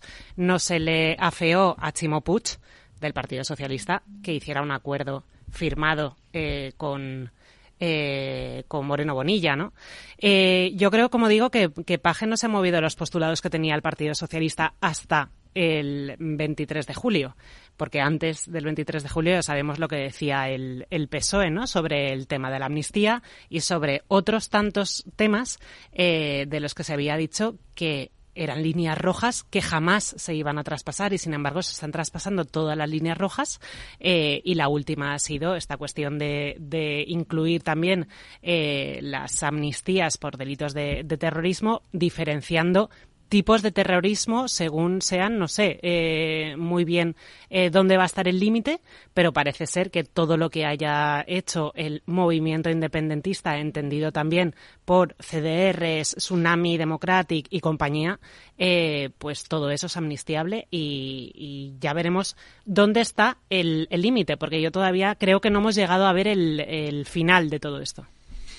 Claro, yo mm, estoy coincido mucho con esto, ¿no? Eh, Emiliano García Paje tiene la virtud, eh, y no se la vamos a negar nadie, de ser una voz discordante, y está bien que diga las cosas que piensan mucha gente, mucha gente que el día 23 de julio votó a Pedro Sánchez y que hoy te dice, oye, es que a mí me lo han dicho algunos, ¿no? Me, siento muy engañado, no voy a volver a votarles. Bueno, ya veremos, ¿no? Porque luego llega Vox con sus eh, políticas eh, radicalmente fascistas y al final a estos les entra un miedo que terminan yendo a votar otra vez a Pedro Sánchez como mal menor, ¿no? Con una pinza en la nariz.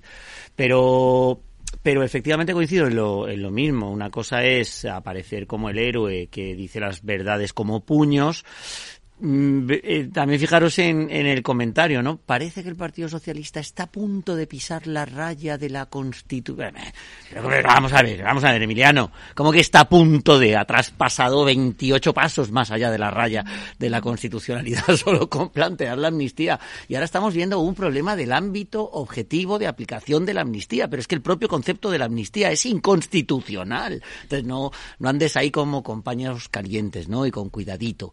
Que eso yo creo que al final siempre le echamos en cara a los que nos parece que es un valiente, lo, nos parece que da voz. es un valiente, pero que también le viene bien el contrapeso a Sánchez. También. Porque, que no se nos olvide que está gobernando pero no la vuelta a gobernar. hace cosas es un varón del Partido Socialista, es una persona que tiene un poder enorme dentro del Partido de votar, vota a favor. Eso es. Pero por supuesto, que eso, es, eso es lo de siempre, que, critica en Cámara, pero luego cuando le dan la oportunidad de, en las votaciones, eso es. O, disciplinadamente, o que, los diputados votaran en contra de la, mm, pues de la investidura, que obviamente no iba a pasar, pero si, si No, hombre, lo de la investidura a lo mejor eran palabras mayores, pero, pero, la, de, pero, la, ley de amnistía... No podían haber votado en contra. Claro. Mucho liri liri y poco lara lara, ¿no? Que decíamos cuando éramos pequeños. Por eso digo que este discurso le viene bien a, le viene bien a Sánchez, por otro lado, el contrapeso dentro del partido. Sí, yo no sé, yo la, la verdad que no sé si... Te he cortado. No, no, no. La verdad que yo no sé si es algo, decías a la Belén, pues un contrapeso necesario este pactado o no, o son salidas... Como se dice, ¿no? De Ayuso y Feijó. Personales de página. Es verdad que, hombre, es de agradecer, aunque solo sea quedarse en la magar sin dar el golpe, mm. pero es de agradecer que un peso pesado del Partido Socialista, pues de los pocos que quedan territoriales, por no decir casi el único, ¿no? Porque al final en Navarra y en Asturias gobiernan gracias a, ¿no? Entonces Castilla-La Mancha es el que más liberado está de, de o más libres tiene las, las manos para poder gobernar. Es de agradecer, pues que de, vez en cuando, ¿no? alguien diga algo que recuerde a lo que en, tiempos defendía el peso, en tiempos hace tres meses, o sea, ya no en los años 80, o sea, hace tres meses, ¿no? Entonces, estoy de acuerdo con el mundo, decía, bueno, estamos en el límite, hombre, no, vamos, 28 y 54 veces, ¿no? O sea, yo creo que, o sea, yo creo que lo que estamos viendo ahora mismo en España, eh, con esta ley de la impunidad mal llamada de la amnistía, y el último, pues yo creo que recuerda pues a momentos trágicos de la historia de España, bueno, tradiciones hemos tenido varias, yo creo que, pues de este calibre, vamos salvando las distancias, las diferencias, y sin irme al siglo XX, me voy a ir más lejos, ¿no? Yo por los pactos de Bayona de Carlos IV y Fernando VII con Napoleón, ¿no? Cuando se entrega la corona de España a los franceses, pues aunque suene, suene estrambótico, pero es que realmente el nivel de traición eh, primero, a la promesa al juramento que ha hecho Pedro Sánchez como, como, decir, como primer ministro, como presidente del gobierno de España. Eh, la tradición de lo que ha sido el Partido Socialista desde la transición hasta ahora. La tradición de los ponentes socialistas del proyecto constitucional, los mismos con el resto de ponentes que se negaron a aceptar por dos veces la amnistía y que de hecho por eso, entre otras cosas, introdujeron en la Constitución la prohibición de los indultos generales, pues claro, uno se plantea si realmente lo que fueron los gobiernos de Felipe González fueron una gran excepción histórica, quiero creer que no, ojalá, no lo sé, o sea, no lo sé si, si el Partido Socialista pues realmente es el que inauguró Zapatero eh, cuando llega al gobierno y que continúa Pedro Sánchez de manera corregida y aumentada, pero bueno, pues sí, agradezco las palabras de Paje, pero claro, quiero ver los hechos. Mm, al final. Pero es un, es un capítulo más de las críticas de Paje, si es que lo llevamos viendo durante meses. Sí, lo que pasa es que, yo creo que lo de hoy ya ha sido un paso más allá. Es verdad que hasta ahora la foto en conjunto, No, la foto yo creo que no, la foto yo no le doy más importancia por lo que te digo, porque ya lo han hecho también otros eh, presidentes de gobiernos autonómicos de, de distintos signos políticos, en este caso del Partido Socialista, con gobiernos del PP por una cuestión que han considerado injusta. Te digo, Chimopuch hasta hace nada, o sea, hace eh, apenas un año hicieron esa escenificación conjunta eh, con el presidente de Murcia y el presidente de, de Andalucía y no se le afeó Pero es verdad que yo creo que hoy eh, ya ha habido un enfrentamiento entre Paje y el y ya el miembros del gobierno que yo hasta ahora no había visto. El hecho de esas, eh, bueno, recriminarse estas cosas en público, Sí. creo Hoy que ha- hasta hoy ha ahora habido- hoy ha subido un no lo, sí, De ahí Ha habido hasta ahora no lo habíamos Por visto. eso digo yo lo de que ha no lo habíamos visto. Que, Sí, o sea, el hecho de que haya rebajado, bueno, rectificar tampoco sé si, si ha rectificado, pero al menos ha rebajado sus palabras. Bueno, él, la Más recordaba- tarde. la- él, él le recordaba a Oscar Puente, ha dicho, bueno, cuidado, eh, que yo gano Claro, con mayoría sí. Vale, absoluta. pero el hecho de que haya rebajado sus, sus palabras, cuando decías qué pinta dentro del PSOE, si está fuera o dentro, yo creo que en- en el momento en que rectificas o rebajas tus palabras es porque un toque de arriba hay. Sí, probablemente también porque hoy se han juntado dos cosas, ¿no? Las declaraciones y luego el hecho de que de, de esa foto, lo que han llamado la conjura, Mazón ha llamado la conjura de, de, de Fitur, ¿no? Sí. Sí. Eh, y a lo mejor en, su- su pueblo han dicho, oye, tío, o sea, hoy ya te has pasado, ¿no? Decir, eh, Hoy han eh, sido varias, ¿no? No, es- Claro, claro. Prime- primero dice que estamos en el estado de la Constitución, luego te juntas con Moreno, con Mazón y con, y con eh, López Miras Y con- y, y pactas con ellos eh, eh, reclamarle al Estado, o sea, no sé, de- le habrán dicho, pero tú de qué vas, ¿no? Creo yo que algo de eso ha debido de pasar hoy, ¿no? Porque, porque Hombre, También es que el tema de financiación de las comunidades autónomas es Pero un si tema es que tan, tienen razón. tan recurrente, claro, es que claro, tienen tanta claro, tienen razón. razón. Claro, pero problema- creo que el que- toque no ha sido por el por, por la financiación autonómica, sino por la amnistía. amnistía, Por la efectivamente. Claro, claro, claro. Y mira que y mira que mm, Paje ya ha criticado la amnistía durante, Sí. vamos, en otras ocasiones, pero creo que esta es la primera vez en la que rebajar sus palabras son significativas. Vamos, a mí me, me parece significativo Lo que pasa que yo creo que es dentro de su partido. Tan grave de lo que estamos hablando, que aunque haya sido un, bueno, pues voy a demostrar que en el fondo yo sigo pensando lo mismo y luego a lo mejor lo rebajo o no, claro, es que yo creo que hay muchos votantes socialistas, yo no sé si le estará pensando en los votantes socialistas de Castilla-La Mancha, que puede ser que sí, que encima en Castilla-La Mancha se daba tradicionalmente que en las generales se votaba el PP y en las autonómicas se votaba el PSOE. Ujú. Claro, es que eso yo creo que le pasa, lo, lo hemos hablado en esta tertulia, y yo creo que tiene que pasar, o está pasando seguro, en muchas circunscripciones, ¿no? O sea, ¿qué, pens, qué pensarán ahora mismo los votantes socialistas en Galicia? Claro, lo hablábamos en la semana pasada. Claro, sí. es que es que esto es muy grave. y Es verdad, y también estoy de acuerdo con lo que decía ahora Belén, ¿no? Eh, bueno, lo decís todos, ¿no? Oye, pues que Oscar Puente entre tan a, a saco, si se puede decir así, y que Santos Cerdán haya enviado un tuit y diga, ¿qué es terrorismo, no? Vamos como... Claro, Terrorismo eres tú, claro, y Santos. claro, y Santos Cerdán como, es- el, como el poema. y claro, Santos Cerdán es el hombre fuerte ahora mismo del Partido Bueno, es el Socialista. negociador, de claro, hecho. Sí, sí. es el hombre fuerte, es el regulado a a la categoría de mucho más que un secretario de organización. Y respecto a lo de la financiación, claro, es un tema recurrente, lo decía ahora Mundo, decía también antes Carmen, ¿no? Eh, es que es, es una realidad, es decir, es que no se ha cambiado la financiación autonómica desde el año 2005, con la excepción de la renovación de los conciertos económicos.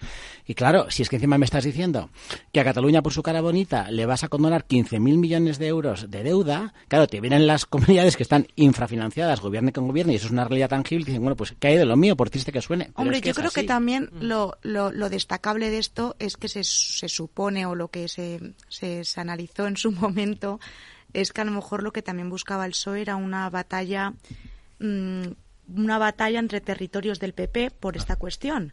Pues porque no es lo mismo Madrid que Valencia y a ver qué pasa, eh, a ver cuál es el mensaje de Ayuso y cuál es el de... o sea, es decir, que la idea a lo mejor era la de eh, ir a por la unión, eh, este músculo que exhiben ahora territorial. Y lo, lo, lo que ahora llama la atención es que justo se abra la brecha también dentro del PSOE.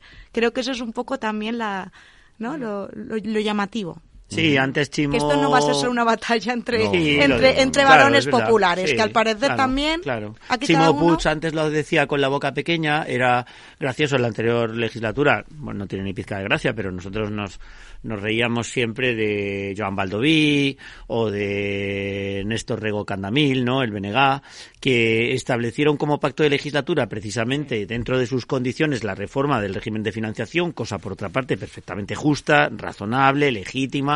Son comunidades objetivamente infrafinanciadas en relación con los servicios que tienen que prestar a la ciudadanía, sobre todo el peso de la sanidad, por ejemplo, en Valencia es una en la comunidad valenciana es una cosa descomunal, eh, muy poco, muy muy mal eh, eh, soportada por el dinero de todos, muy injusta, pero pero es que han vuelto a pactar el la decimoquinta legislatura otra vez como pacto de investidura reformar el sistema de financiación autonómica y se ríen de ellos, ¿no? Entonces que es un poco de cachondeo esto de la financiación autonómica, ¿no? Es, bueno, muchos llevamos diciendo que llevamos 45 años, a lo mejor en este caso no son 45, sino 25, o los que sean, eh, sin acometer esas reformas que se quedan siempre pendientes en el cajón sin hacer, porque claro, ¿quién se mete en este lío? ¿Quién se mete? O sea, hay que reconocer que este es un problema, que tiene una solución muy difícil y que todo el mundo anda postureando. Todo el mundo Sí. anda, eh, ay, estoy infrafinanciado, oh, pobre de mí, haciéndome la víctima ya, tío. Pero luego al final resulta que apruebas, eh, en el caso del compromiso, apruebas el pacto de investidura con quien no te está resolviendo el problema, que los otros tampoco te lo han resuelto ni te lo van a resolver. Ya me gustaría a mí ver a Amazon en el caso de que Alberto Núñez Feijóo hubiera sido el presidente del gobierno. ¿Sabes? Estaría como Chimo Puig con eh, Pedro Sánchez, con la boca pequeña. Ay, es que tengo poco dinero, ay, porque tengo poco... Pero no, pero no con la contundencia que está ahora, ¿no? Claro, esto al final, ¿quiénes son las víctimas de verdad? Los ciudadanos. Que al final reciben uno- unos, unos servicios que están por debajo de la calidad de otros lugares de España, claro. Mm, Sí, al final es un avispero que, el, que precisamente en este momento, con esta legislatura y con estos pactos de gobierno, va a ser muy difícil, porque con la cuestión de, de Cataluña esto eh, o sea, es, es imposible de, No, no, es imposible pre- de resolverlo. pre- pretender Ah, ahora un imposible, imposible, imposible, absolutamente, imposible. claro, claro, claro. Pero yo, o sea, eh, cuando estaba escuchando a, a Bolaños también ayer en la, en la rueda de prensa y estaba tratando de explicar el tema de la amnistía y el terrorismo y tal, me di cuenta que es que ya han asumido como que, eh, bueno, la amnistía ya es algo eh, superado, ya todos hemos asumido que ya eh, es algo que se va a hacer y además es correcto y tal. Otra cosa es, bueno, ahora el tema del terrorismo, no se preocupen que mm, dentro de la amnistía no va a caber mm, las cuestiones de terrorismo si se han vulnerado los derechos humanos.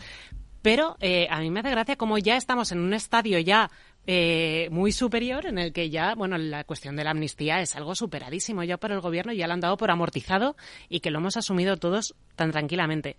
Y luego la, la- el otro tema, por también por el que hablábamos de, de Paje, de la distancia del PSOE y tal, yo creo que ahora ya el PSOE está también en, eh, en otra pantalla en la que, por ejemplo, el tema de la, de la amnistía está aceptado, están aceptadas muchísimas cuestiones que antes no lo eran.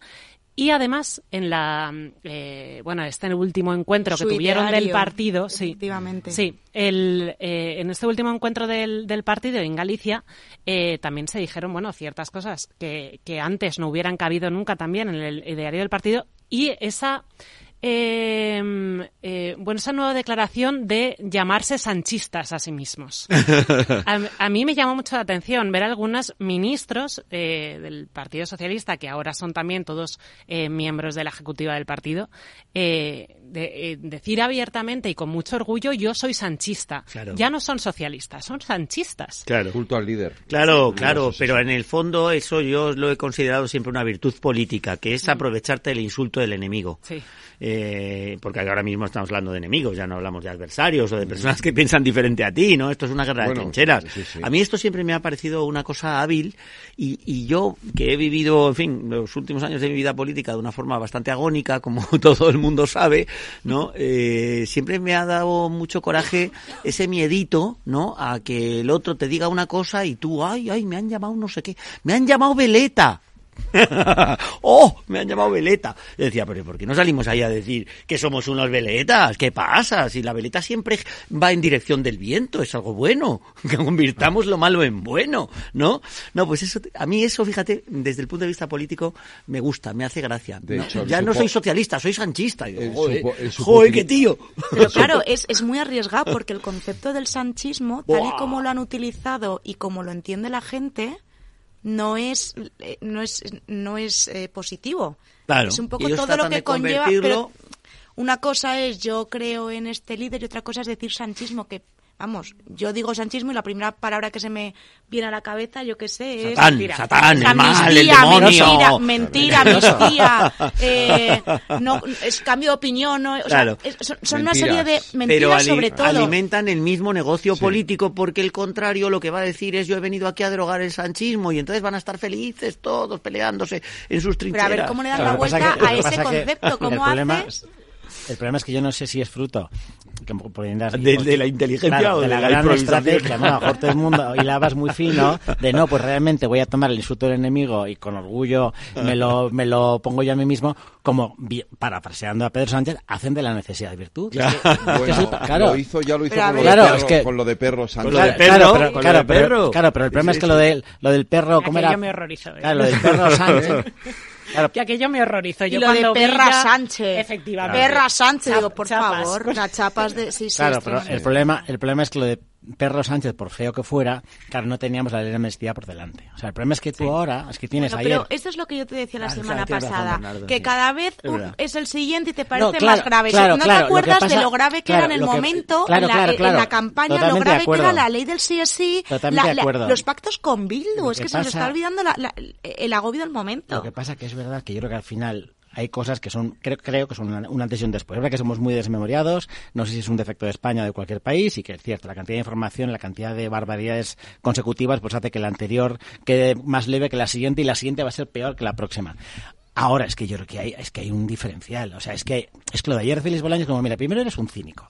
Y piensas que los ciudadanos son idiotas. O sea, esto es pero una- es que piensan que los Claro, ciudadanos claro, son pero es que esto es una indecencia. O sea, que diga, que diga Félix Bolaños primero que este lo hace porque va a ayudar la labor jurisdiccional de los jueces. ¿Perdón? No, es que como no estaba claro el concepto de terrorismo, no, sí estaba clarísimo. Estaba clarísimo. O sea, tú me estás diciendo, bueno, pues lo que decía eh, Xavier Arzayus en los 90, están los chicos de la gasolina, que bueno, pues son los nuestros, el terrorismo de baja intensidad, porque está el terrorismo bueno y el malo, y es exactamente lo mismo. Igual, igual, igual. Lo grave de esto es que empezamos por blanquear, como están blanqueando, algo tan grave como ese terrorismo de baja intensidad, que oye, mira, no, incendiar las calles de Barcelona, tener explosivos para crear cócteles Molotov, ocupar un aeropuerto que acabe, desgraciadamente, provocando la muerte de un ciudadano francés, y aunque no hubiera muerto, es terrorismo. O sea, lo que hacían los nenes de Harray es terrorismo. Claro, es que esto es la parte que, que ellos no, no quieren acordarse, ¿no? Que, Claro. que en su momento... semana pasada lo Cale- estábamos claro. hablando A mí lo que me llama sobre todo la Claro. atención, a- aparte Parece que de- nos escuchan en la tertulia de para luego- Aparte de redefinir lo que es el terrorismo, a mí también me parece curioso que hablemos de ese terrorismo solo si ha ocurrido durante el procés.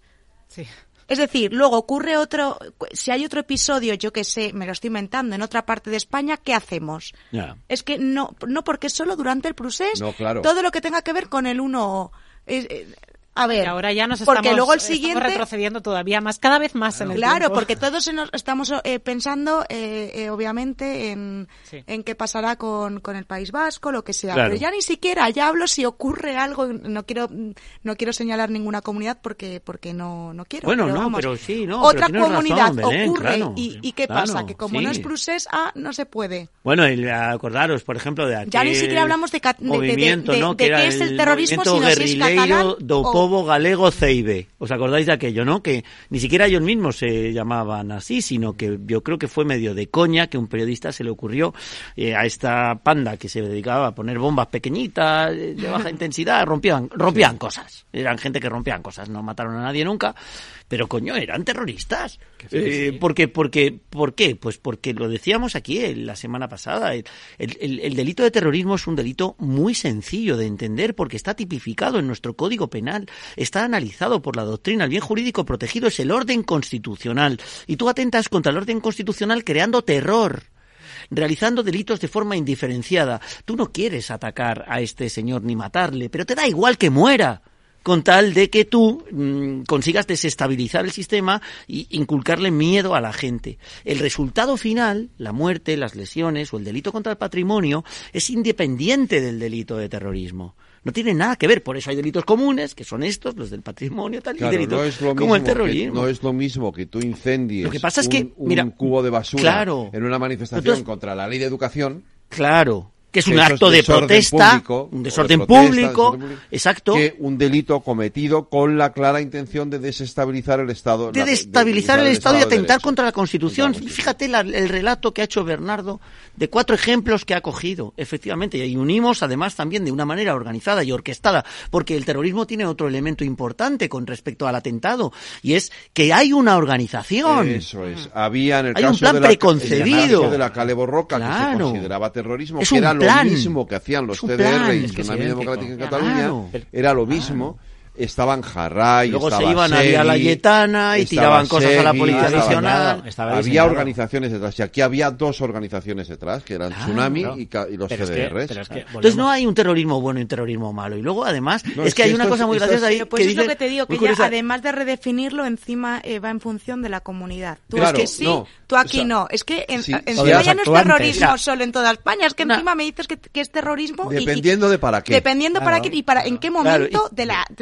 Todo el terrorismo atenta contra los derechos fundamentales. Yo no sé si estos se han dado cuenta de que también es un derecho fundamental el derecho de propiedad. No, no, y la libertad de ambular por la Claro. Sin la que libertad una encima, ambulatoria. o sea, es como... Que no solo es la integridad física eh, y la vida. Pero es que aparte, aparte, y eso No, salía no, todo hoy... terrorismo atenta contra los derechos O sea, es que- fundamentales, es contra que- los derechos humanos. Todo Y terrorismo. luego dicen aquel que tenga la intención directa de atentar. Si es que el terrorismo no se puede cometer por imprudencia. Todo Claro. terrorismo tiene una intención directa de atentar. Claro, eso es. Pero es Nadie es, terrorista por, por imprudencia. Es que, pero es que aparte lo grave es que Ay, un- ay, una vez ay, que más- soy terrorista, perdón, Soy no quería, terrorista. yo no quería, pero se me ha ido la olla. Lo triste y lo grave, por eso creo que hay una decisión después, es que el propio, y hoy salía el corte, vamos, lo habrán recuperado muchos medios, en el año 2019, el año 2019, el propio Pedro Sánchez, referido específicamente a los CDR, venía a decir, cuidado con menospreciar que hemos sufrido mucho el terrorismo en España, referido a las acciones del CDR como terroristas, cuidado con menospreciar la violencia que está ejerciendo en Cataluña, que en España sabemos muy bien lo que es el terrorismo. si es que no sí, tenían ver. ninguna duda. Claro, no, no. A ver, si el problema es este. O sea, que lo, terrible, por eso aquí lo terrible no es que no es lo que dicen ahora, sino lo que dicen ahora en comparación con lo que decían hace nada, es decir, hace cuatro días. Es decir, esto es lo terrible, ¿no? Cómo, claro, al final eh, lo decía Cayetana Álvarez de Toledo, es decir, hay dos tipos de terrorismo, el terrorismo de malo y el terrorismo de los siete de los siete escaños que necesito para ser presidente del gobierno. Entonces, claro, está bien Y visto. luego- y luego hay claro, ya está. Entonces, este, este es- esta es la cuestión de fondo, ya está. Entonces, no, me- no, no intentes comprarme, no intentes venderme, perdón, eh, una idea de lo que es el terrorismo que, que, que se te ha ocurrido esta mañana porque algo tengo que decir sobre esto, señor Bolaños. Y luego hay otro claro, problema. es que y esta no es la verdad. Y luego hay otro problema que yo ya no sé si es, antes decía lo de lo ir hacia adelante o la, la totalmente enajenación de la percepción de las cosas, es que tú tienes una directiva europea que es de obligado cumplimiento donde define claramente lo que es el terrorismo. La han quitado de la transaccional porque ahora hay una Claro. referencia a la Convención de Derechos Humanos y se han quitado la, la- Claro. la directiva. Claro, entonces es como, realmente el PSOE se está dando cuenta de que a lo mejor, o sea, donde pueden encontrar la primera piedra que te destroce la ley de amnistía es precisamente en Ahí el estamos, terrorismo. ahí estamos. Y es que lo, lo hablábamos la semana pasada, es que el juez García Castellón,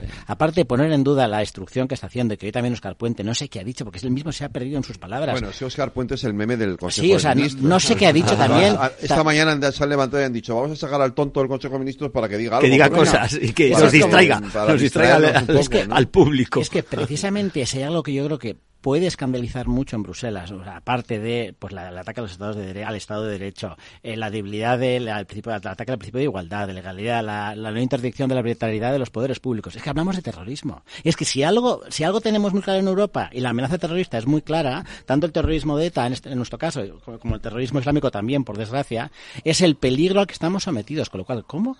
Que en España el gobierno, por, por mantenerse, por llegar al poder, por ser investido, aprueba una ley que incluye el terrorismo. Yo no, yo no empiezo a pensar que ya, joder, estoy hilo yo demasiado fino o soy yo demasiado ingenuo. Yo ya no sé si es que el PSOE se mete un, gol- un gol en propia puerta para que en Bruselas le echen atrás la amnistía y digan, bueno, nosotros lo intentamos.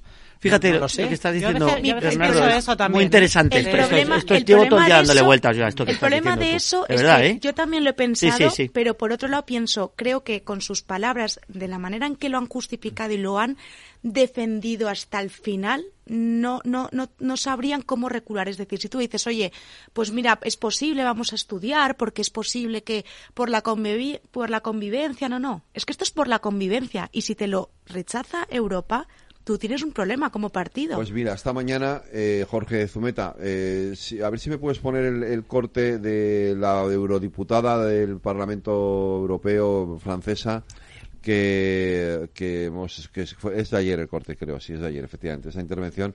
Pues claro, Tremendo, sí, sí, lo no, no, es, el corte no es de hoy, pero creo que la intervención es de ayer. El corte Quisiera lo hemos decirles que en- estoy especialmente sorprendida de lo que acaban de decir los compañeros del Grupo Socialista que Está ponen en tela de claro. juicio el trabajo de los diputados y las solicitudes de los peticionarios. Entiendo que estén tan nerviosos. Lo entiendo porque querer defender a aquellos que atacan el Estado de Derecho no debe ser una tarea muy fácil. Sin embargo, quiero decirles que yo no estoy aquí para empezar a hacer teatro, para insultar a nadie, sino que estoy aquí para decirles que en Francia somos muchos los que estamos preocupados por lo que ocurre en España. Porque no se trata únicamente de una ley de amnistía, se trata de una ley que viene de una negociación política, negociación política para formar gobierno. Y es ahí donde se puede hacer toda la diferencia. Y no piensen que porque estamos en Francia no nos preocupamos de lo que puede pasar con nuestros vecinos y amigos españoles. Si aceptamos en el seno de la Unión Europea que uno de los Estados miembros pueda pisotear así el Estado de Derecho y poner en tela de juicio la democracia, pierde su credibilidad toda la Unión Europea. Correctísimo. Claro. Eh... Claro, a mí me genera dudas luego qué va a hacer Europa. ¿Qué va a hacer Porque Europa? el problema de Europa es que no sabemos hasta qué punto se va a mojar, que puede, lo han analizado, se supone que, según, bueno, lo- según, según a quien preguntes, están súper mm, preocupados por lo que pasa en España. Bueno, ahora acabamos de escuchar que al menos escuchar. sí, pero, pero a mí me genera una duda y es, si ahora mismo el PSOE ya ha asumido que hay lawfare en España, ¿vale? Porque dice que hay persecución de jueces. Sí, sí, Mi pregunta es, si Europa llega a tumbar o llega a paralizar eh, todo este proceso, también dirá que hay lawfare en, en Europa. O sea, ¿hasta qué punto va a llegar va a llegar estas, este discurso de, del PSOE? Es lo que me genera, a ver si también nos va a llegar un choque con Europa, Bueno. según lo que nos diga.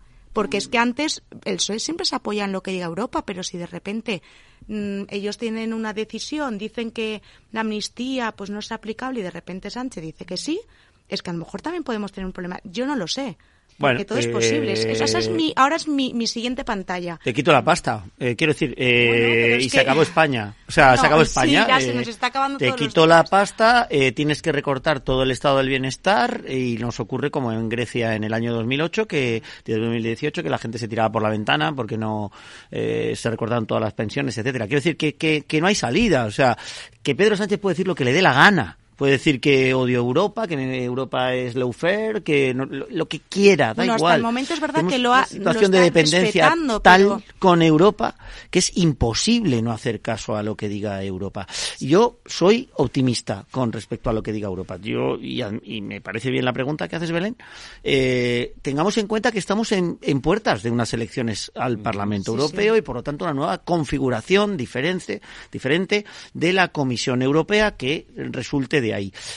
Todos, a ver, bueno, todos, algunos conocemos cómo funciona esto, ¿no? Eh, eh, Europa es eh, nuestro último dique de contención, pero Europa, también es una administración hiperburocratizada en donde ahora mismo cada uno anda buscando su silla. Por ejemplo, el comisario Reinders, que a mí, bueno, lo digo aquí, lo digo en público, lo he dicho muchas veces, me cae muy bien, me parece un tipo mm, que habla, mm, que se le entiende, no como la mayor parte de los burócratas europeos, pues parece ser que ya tiene su silla en el Consejo de Europa, en Ya, Estrasburgo, de el no sé qué. Pues claro, claro, pues, pero es humano. El que, el que iba a estar aquí el mediador. Va a estar aquí el mediador internacional, en este Se- caso. se nos va en un mes, se nos va eh, nuestra se nos- solución. Se nos va y se nos va. Pero tendrá que venir otro. Yo, yo esto lo aprovecho ahora, en fin, y hago mi cuña publicitaria de todos los miércoles para decirle a la gente que vote con la cabeza en, en las elecciones al Parlamento Europeo, básicamente porque, claro, yo quiero presentar a mi partido político, ¿no? Ah, claro, yo, creí- yo estaba esperando que, dijera, que dijeses algo. Digo, Claro, claro, claro. no Lo dije el otro día en, en el evento con Mariano Rajoy y con Corcuera en Boadilla. Va a haber una papeleta de centro, se lo digo a la gente. Va a haber una papeleta para que la gente vote aquí, si no quiere votar al Partido Popular ni al Partido Socialista. Pero eh, yo creo que por eso ahora no se ve mucho Europa. No se está viendo mucho la reacción. Necesitaríamos una reacción contundente. Reinders fue muy contundente en un momento determinado con el Consejo General del Poder Judicial y ahora no se está escuchando esa reacción contundente porque yo creo que andan un poco al trantrán hasta que mm, después de junio de, este año se configure eh, la Comisión Europea y ahí ya haya quien mm, pegue un puñetazo encima de la mesa y dijo, "Oigan, pero, pero, pero ¿de qué van ustedes?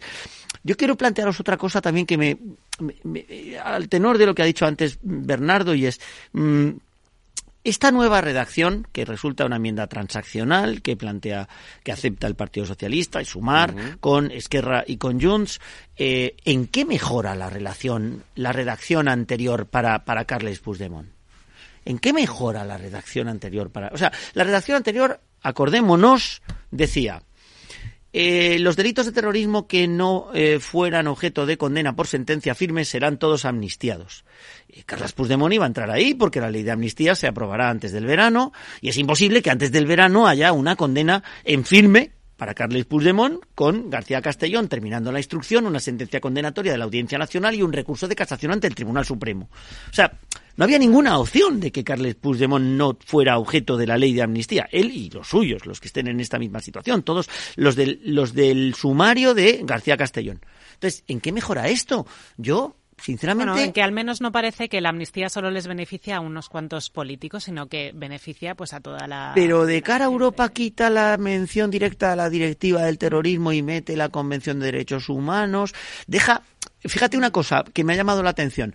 Esta ley, la de amnistía con carácter general, lo que trata es de maniatar a los jueces para que los jueces no tengan salida Claro. y tengan que aplicar la amnistía. Bueno, pues en esta transaccional abre la mano de los jueces. Es el juez el que tiene que apreciar si existe o no existe la intención directa, si se lesionan directamente derechos fundamentales o no. Puede interpretar que se está lesionando el derecho de propiedad. O sea, que toda esa desconfianza hacia el juez malvado, fascista, loafer, etcétera, etcétera, que, que impregna la ley de amnistía, con esta transaccional le abren la mano a que en un momento determinado Carles Puigdemont sea el jefe de los que ah, de Tsunami Democratic y el juez en concreto diga los jueces con facha, di- o sea, los, los- los jueces con fascistas. bueno, todos estos que tenemos sí. en España ya sabéis que Vale, son vale. todos fascistas. Vale, vale, En la- vale. y en la, ¿no? y en la radio hay que decir que estamos utilizando la ironía porque si Ah. no... Sí, sí, sí, sí, porque si no, no se entiende. No, se entiende. ¿no? Claro, Pero sí, Digo, pero bueno, a lo mejor con el tono, a lo mejor con el tono se entiende, entonces, pero por, haces bien. entonces, entonces, ¿por qué lo cambian? Pues o sea, ¿por qué lo cambian? Porque yo al final he terminado por pensar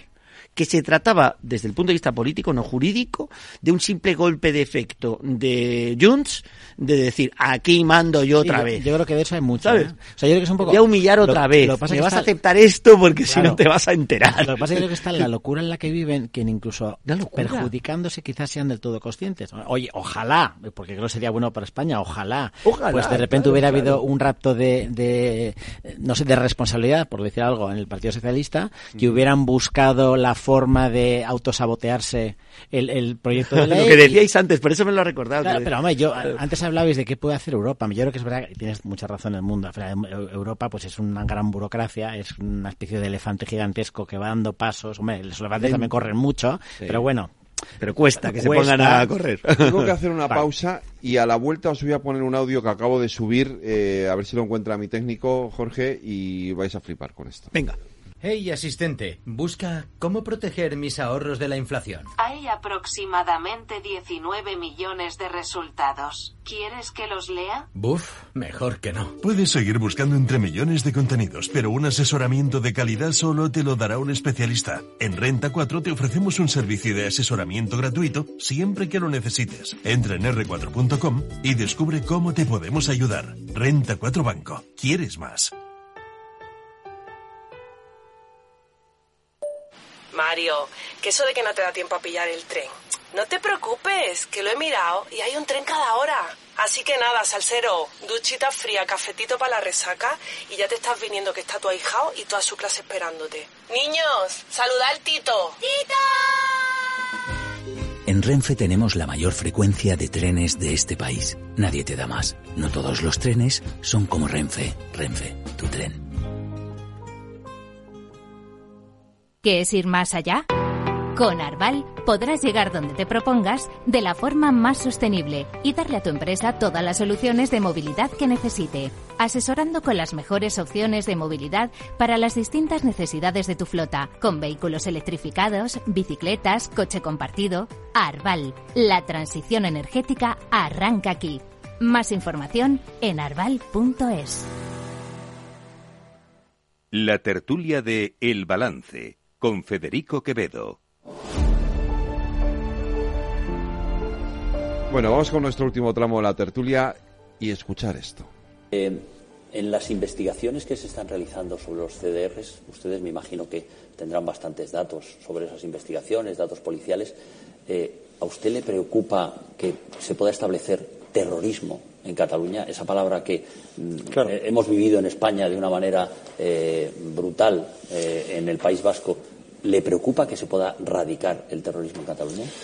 Vamos a ver, por supuesto que me preocupa. Y de hecho lo que más me preocupa es la banalización que se hace por parte de algunos actores políticos de, eh, del concepto terrorismo, en el sentido de que hemos sido un país que desgraciadamente lo ha sufrido durante más de 40 años en el País Vasco y también en el conjunto del país. Y en segundo lugar porque hemos sufrido también el terrorismo yihadista, ¿no? de una manera muy cruel. Por tanto, somos un, país eh, preparado, desgraciadamente porque lo hemos sufrido, con unas fuerzas y cuerpos de seguridad del Estado muy preparadas para luchar contra el terrorismo. Y lo que creo que es muy importante es que desde el punto de vista político eh, cualquier indicio de violencia también eh, se condene por parte, en este caso, de los máximos responsables de las instituciones catalanas. Pero ya que me pregunta sobre esta cuestión, también le diré algo más. Claro, si un ciudadano escucha a sus líderes políticos decir que España es un Estado opresor, decir, como yo le he escuchado al señor Torra decir, eh, algo así, como que están cansados de que entren por las noches en nuestras casas, que hay presos políticos, eh, que no hay libertades. Es decir, toda esta, eh, digamos, eh, gran mentira que ha construido el, el, el, soberanismo, el secesionismo catalán en relación con España, pues lógicamente ese tipo de discursos también contribuye a la radicalización por parte de, de, de elementos ya de por sí ex, eh, extremistas. ¿no? Cuando habla de banalización, ¿se refiere a esas declaraciones o se refiere a otras? De ese tipo de declaraciones creo que es muy importante desmontarlos desde el punto de vista político. España es un Estado social y democrático de derecho. Tremendo, claro, ¿eh? Es que son como, como dos personas distintas, antes, ¿no? Claro, es, es el 2019. Es una, es una Síndrome locura del puede, impostor. Es brutal, porque es claro. una locura cómo yo- puede cambiar una persona tanto de tanto de, De opinión. opinión. O sea, no- función- no me otra creo. ironía, otra ironía, Claro, hay que en decirlo. función, en, funci- en función de las necesidades, En claro. función de las necesidades de lo que él creía en ese momento que sus votantes querrían escuchar o lo que le venía bien en ese momento, yo lo que me da por pensar es que eh, Pedro Sánchez no tiene opinión realmente. O sea, No, le- no simplemente tiene se va a mover por lo que considera que, que, que él necesita decir en ese momento o le conviene. Pero en realidad ya no sé ni qué pensaba en aquel momento ni qué piensa ahora. No, pero o sea, eso- eso no- no, Esperemos sé. que no se base en el CIS, porque Pero así, solo, Y solo yo- sabemos... así eh, No, yo por lo que va a ir mal, va a ir mal. por lo que estaba diciendo antes de hasta as- eh, sí, eh, ¿por qué motivo llega todo esto? Yo es que eh, también estaba acordándome de las declaraciones últimas también que está haciendo, pues tipo Turuy o Miriam Nogueras, que, que bueno, están, eh, bueno, sonrientes y felices cada vez que dicen cosas como, es que nosotros vamos pidiendo y vamos pidiendo Y ellos ceden, dando, ceden, nos ceden. van dando, nos Y, yo, claro. yo, de verdad que eh, declaraciones así me, me, me producen bochorno Es que es bochornante, de que puedan, sí, sí, que, que puedan llegar a decir algo así y ya no sé si esto también estaba en esa apuesta de, oye, a ver si ceden o no ceden con esto y también van a pasar si y van a pasar por cualquier es que otra yo creo cosa. que, o sea, yo creo que lo que demuestra es la, la fragilidad inmensa del gobierno. Lo que pasa es que Ese es cuando, el tema de claro, cuando, cuando llegas al gobierno y te inviste en presidente y, y estás en la Moncloa, da la sensación, pero nos pasa a todos, sea el partido que sea, como de que tienes mu, o que tiene mucha más fuerza de la que realmente tiene. Es que esto es el chantaje permanente. O sea, obviamente no solo no gobierna con nada parecido a una mayoría absoluta, sino que tiene una mayoría más débil que la de ya la no, anterior ya no sé, no sé ya hasta qué punto les merece la pena al Partido Socialista pasar por todo esto. Yo creo que ya les da igual. O sea, Sí. eh, yo creo que están en este punto en el que ya les da igual. Quiero decir, eh, vamos a seguir hasta que esto, hasta que... eh, Lo que dure, es lo que el- dure, Lo que dure. No, sí, y sobre todo que que, en el momento en el que ya has visto, no sé, ya por quinta vez, cómo cuando parece que no vas a conseguirlo, vuelves a ganar, y esto hablo de- del manual de resistencia de, de Sánchez, que, que al final cuando crees que has tocado fondo remontas, al final te dejas, eh, te, te dejas guiar, te... te ¿No? La Te- semana te dejas en sus, eh, guiar en sus manos. Sí, La pero yo imagino que pasada- por eso también lo que estabais diciendo del De que CIS, por yo eso dicen que, lo del sanchismo. que llegará también un Ya. punto en el que vean que eh, el CIS u otras eh, encuestas más fiables eh, les den un poco una mayoría superior a la que tienen Pero ahora si- y pero si- consideren Pero, si el mm, CIS les eh, dijo el otro día que ganaban otra que vez las ganaban. elecciones. Sí, que subían dos puntos. Por eso, mi- por eso mismo decía yo la ironía, dónde van a llegar la cuando- ironía de que no se basen en ese, en Castilla, esa, ¿no? en esa prueba para hacer lo que, para creer que eso es lo que creen los ciudadanos No, o sus ver. votantes, que no es verdad. O sea, a- aquí, por ejemplo, en este último caso es que pues, eh, hace dos semanas tuvimos el, el- el- el- el caso de los famosos reales decretos y cómo negociaron aquello en, la, en última media hora y cedieron todo lo que les pidieron, que es cuando tu- decían esto Tululi, eh, nosotros íbamos pidiendo y ellos iban Y dando, me iban pues nada, dando, pues fenomenal. eso es. Eh, la semana pasada era que no iban a tocar el tema del terrorismo en la ley de amnistía. Y de No, pronto ayer... Que su línea roja era, Era- tumbar claro. las enmiendas de Junts. Se van a votar las suyas. Y de pronto ayer... entonces dices... Y ¿qué ha- ahora te venden que no es que las acepten, sino que las pactan juntos. Que eso es como... Ya, pero a cambio Ahora de qué? te venden que... O sea, ¿qué es lo que les ha pedido? ¿Qué es lo que ha dicho Junts que iba a hacer para que... para- Pues tampoco creo que- sabemos lo pues que es hay es- detrás. Claro. por- Eso asusta más. por Eso es lo que más me preocupa. Claro, en la superficie a lo mejor pues puede haber, lo decía antes Edmundo, ¿no? Pues, pues yo pongo mis reales, eh, perdón, encima de la mesa y aquí se demuestra que el que manda soy yo. Yo, claro, no, no será real, ¿no? Ojalá realmente hubiera un autosabotaje en incluir esto para que mm, Europa nos diga que no. Pero volviendo, termino justo lo que antes quería explicar de, de- de Europa, es verdad que la burocracia europea es muy lenta, es verdad que pues ahora mismo estamos en un periodo preelectoral, que en junio son las elecciones europeas, que la Comisión primero tiene que volver a configurarse, pero claro, es que esto es un riesgo real, es decir, es que Primero, España es un Estado muy importante de la Unión. O sea, es decir, claro, si ha sancionado a Hungría o se ha advertido a Hungría o se ha advertido a Polonia, que tienen un peso, Polonia cada vez lo tiene mayor, pero no tienen el peso específico ni, ni por tamaño, ni por PIB, ni por, por tiene importancia que tiene España. ojalá España lo mantenga siempre, ¿no? Ojalá eso se cuide. Pero claro, es que hay cosas que son muy graves, ¿no? Y al final, que no se nos olvide otra cosa. Más allá de Junts, que no deja de ser un partido nacionalista, claro, en el caso de Francia en concreto, ahora mismo Arnaldo Tegui, que está en la gran Ría, que es lo que, lo que siempre ha pretendido, ¿no? Y evidentemente en eso están, pues ahora están en crear en la parte del País Vasco francés una especie de mancomunidad, mm, también con el apoyo del alcalde de Bayona, que se puede ir uniendo. Claro, en Francia todo lo que sea mm, romper la unidad nacional y poner en riesgo y fomentar cualquier tipo de separatismo, vamos, va de retro, ¿no? No, no vamos, en el caso del País Vasco francés o en el caso de Córcega o la parte, como dicen los independentistas catalanes, de la Cataluña francesa.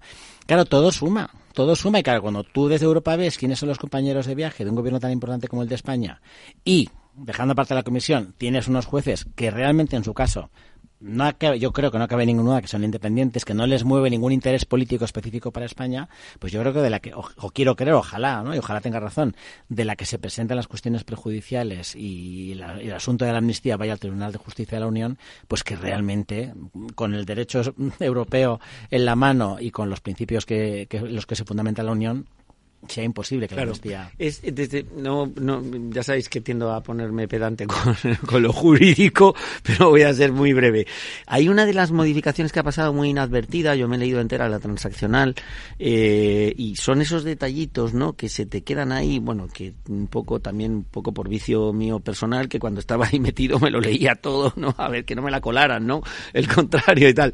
Y hay una cosa muy particular que yo no sé si también eh, llamará la atención de la Unión Europea, y, y es, y lo hemos hablado aquí también alguna vez en la tertulia, la Unión Europea es muy celosa de sus propias competencias, no quiere que los Estados legislen a través de la norma interna de aquellas eh, materias que son propias de su competencia. Una de ellas es la cuestión prejudicial. Em, una de las cosas que han metido en la transaccional es que cual- cualquiera que sea la cosa que haga el juez español, y eh, obviamente lo dicen de esa forma genérica, pero están pensando en la cuestión prejudicial, eh, quedarán sin efecto las medidas cautelares adoptadas en el seno de la instrucción y por lo tanto no se podrá, si entra Puigdemont por la frontera, no se le podrá detener. Pues igual la Unión Europea dice, oiga, mire, perdóneme, pero en materia de cuestión prejudicial aquí el que manda soy yo y no me va a decir la ley nacional si el juez nacional, que ojo, el juez nacional a efectos de la Unión Europea es juez europeo, y esto lo repiten los jueces con mucha asiduidad porque es una cosa muy chula de decir, y por lo tanto no dependo de la ley española, ¿eh? ya diré yo si se puede o no se puede detener o no. Eso sí me ha parecido un gol por la escuadra bueno, me ha parecido quizá el único elemento de mejora real respecto a las garantías que Puigdemont puede reclamarle al Estado español. Todo lo demás me ha parecido mm, muy tontorrón, muy de, como dices bien, Bernardo, aquí planto yo mis reales, aquí mando yo y tú te vas a tragar esto porque si no a la siguiente ya verás mi voto mis- de mis siete diputados, ¿no? Efectivamente. Oye, ¿queréis darle un apunte? Tú querías hablar de esta decisión que han tomado, que me parece muy oportuna, de todas Hablas las la- de la comunidades de la autónomas, ¿no? au- Mm. todas las comunidades autónomas del Partido Popular, eh, se han unido en- para hacer una eh, EBAU común eh, al mismo Dicen día. Además, que son capaces em, de hacerlo en el 2025, es decir, Sí. este- esta prueba no, que es en 2024 junio. no, ya no daría tiempo. Vamos, en un año y pocos meses dicen que, que serían capaces de, de llegar a hacerlo. Bueno, o sea, yo, yo siempre he creído que tiene que haber una prueba común, pero claro, antes las comunidades tienen que ponerse las pilas para dar los mis- las mismas... Bueno, claro, es que eso es lo complicado. Si tú, Claro. no, si tú no das el mismo temario a tus alumnos, luego es complicado. Claro. De todas formas, también habría que resaltar que esto no es que de, de- de llevarse a cabo, al menos es lo que dicen, ¿eh? que el plan no es que sea eh, o sea, que sea idéntica, no sea, que sea una prueba idéntica, sino que lo que dicen es, por, es, eh, por ejemplo, mm, que los criterios sean los eh, la fecha, mismas fechas. Las mismas fechas. sí. Eh, días, mismos días, que hay algunos que son dos días, otros tres. Eh, por ejemplo, hay La algunas infraestructura, comuni- la gestión. que hay algunas comunidades que a lo mejor la, la prueba, eh, las optativas te suman, en otros no. Y luego en el, en el contenido, pues si a lo mejor me estás hablando de sintaxis, pues eso puede ser igual para todo el mundo la misma pregunta. Claro. Pero a lo mejor si nos metemos en geografía, pues ahí ya somos más flexibles. Es un poco el concepto que buscan. Yo lo defendí Sí, en la pero- tribuna del Congreso de los Diputados en una de las bien. iniciativas que planteamos. Siempre sí. y cuando se también se- hay que respetar ciertas cosas de las comunidades, pues que tengan Ya, Belén, ya, vale, pero lo que mira, que yo me que acuerdo que- de creo que mi, se puede hacer interve- todo, no mi, tiene por qué mi ser intervención en el Congreso partía de contar el caso eh, de eh, Rodrigo. Rodrigo es un sujeto real, que es el hijo de mi amigo Miguel, eh, que no pudo entrar.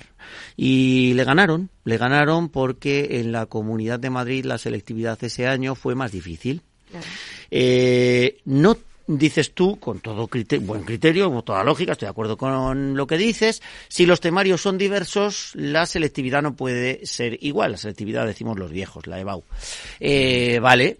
Pues entonces te quedas en las universidades de tu comunidad autónoma, no me vengas a quitarme aquí Estoy las de completamente Madrid. contigo. Sí, Claro, lo es que, que, digo es que a lo mejor, ¿sabes? si lo que dicen es que hay que respetar Pero eso, como- que se puede mirar al que, que Claro, el como modelo... esto, como esto que acabo de decir es políticamente pregunta- incorrecto, no, lo puedo decir. Bueno, es que Isabel Díaz Ayuso sí lo puede decir. Que yo lo que de quiero decir es que a lo mejor si todo el ¿no? mundo Pero- se pone con, el, Claro. con la autonomía de cada, de cada comunidad, pues a lo mejor puede haber una pregunta que se parezca, que sea muy similar entre ellas, pero que se refieran a la suya. A mí eso, Sí, con sin el mismo tener nivel ni de idea... dificultad, porque es verdad que hubo algunas polémicas también con hace un par de años, creo que fue, con un, eh, el examen de eh, matemáticas en concreto, eh, que había alguna comunidad autónoma que había sido especialmente complicado y, por tanto, eh, bueno, pues tenemos menos probabilidades de poder acceder a algunas universidades que además tenemos Sí. que tener en cuenta que una vez haces la, la EBAU puedes acceder a cualquier universidad de, Eso de es. Con lo cual, lo que tiene sentido es que fuera un, eh, un examen, por lo menos, con el mismo nivel de dificultad y se puede Claro. ser lo más, eh, lo más igual que pueda ser eh, posible. Evidentemente, hay comunidades autónomas que, por ejemplo, la comunidad valenciana, pues tiene también un examen de valenciano. Hombre, evidentemente, pues habrá cuestiones que, que son eh, peculiares de cada, de cada autonomía. Pero en lo que pueda ser igualitario, pues es verdad que sería lo más justo, ¿no? Pero es que yo voy a ser hasta más políticamente incorrecto, decías ahora.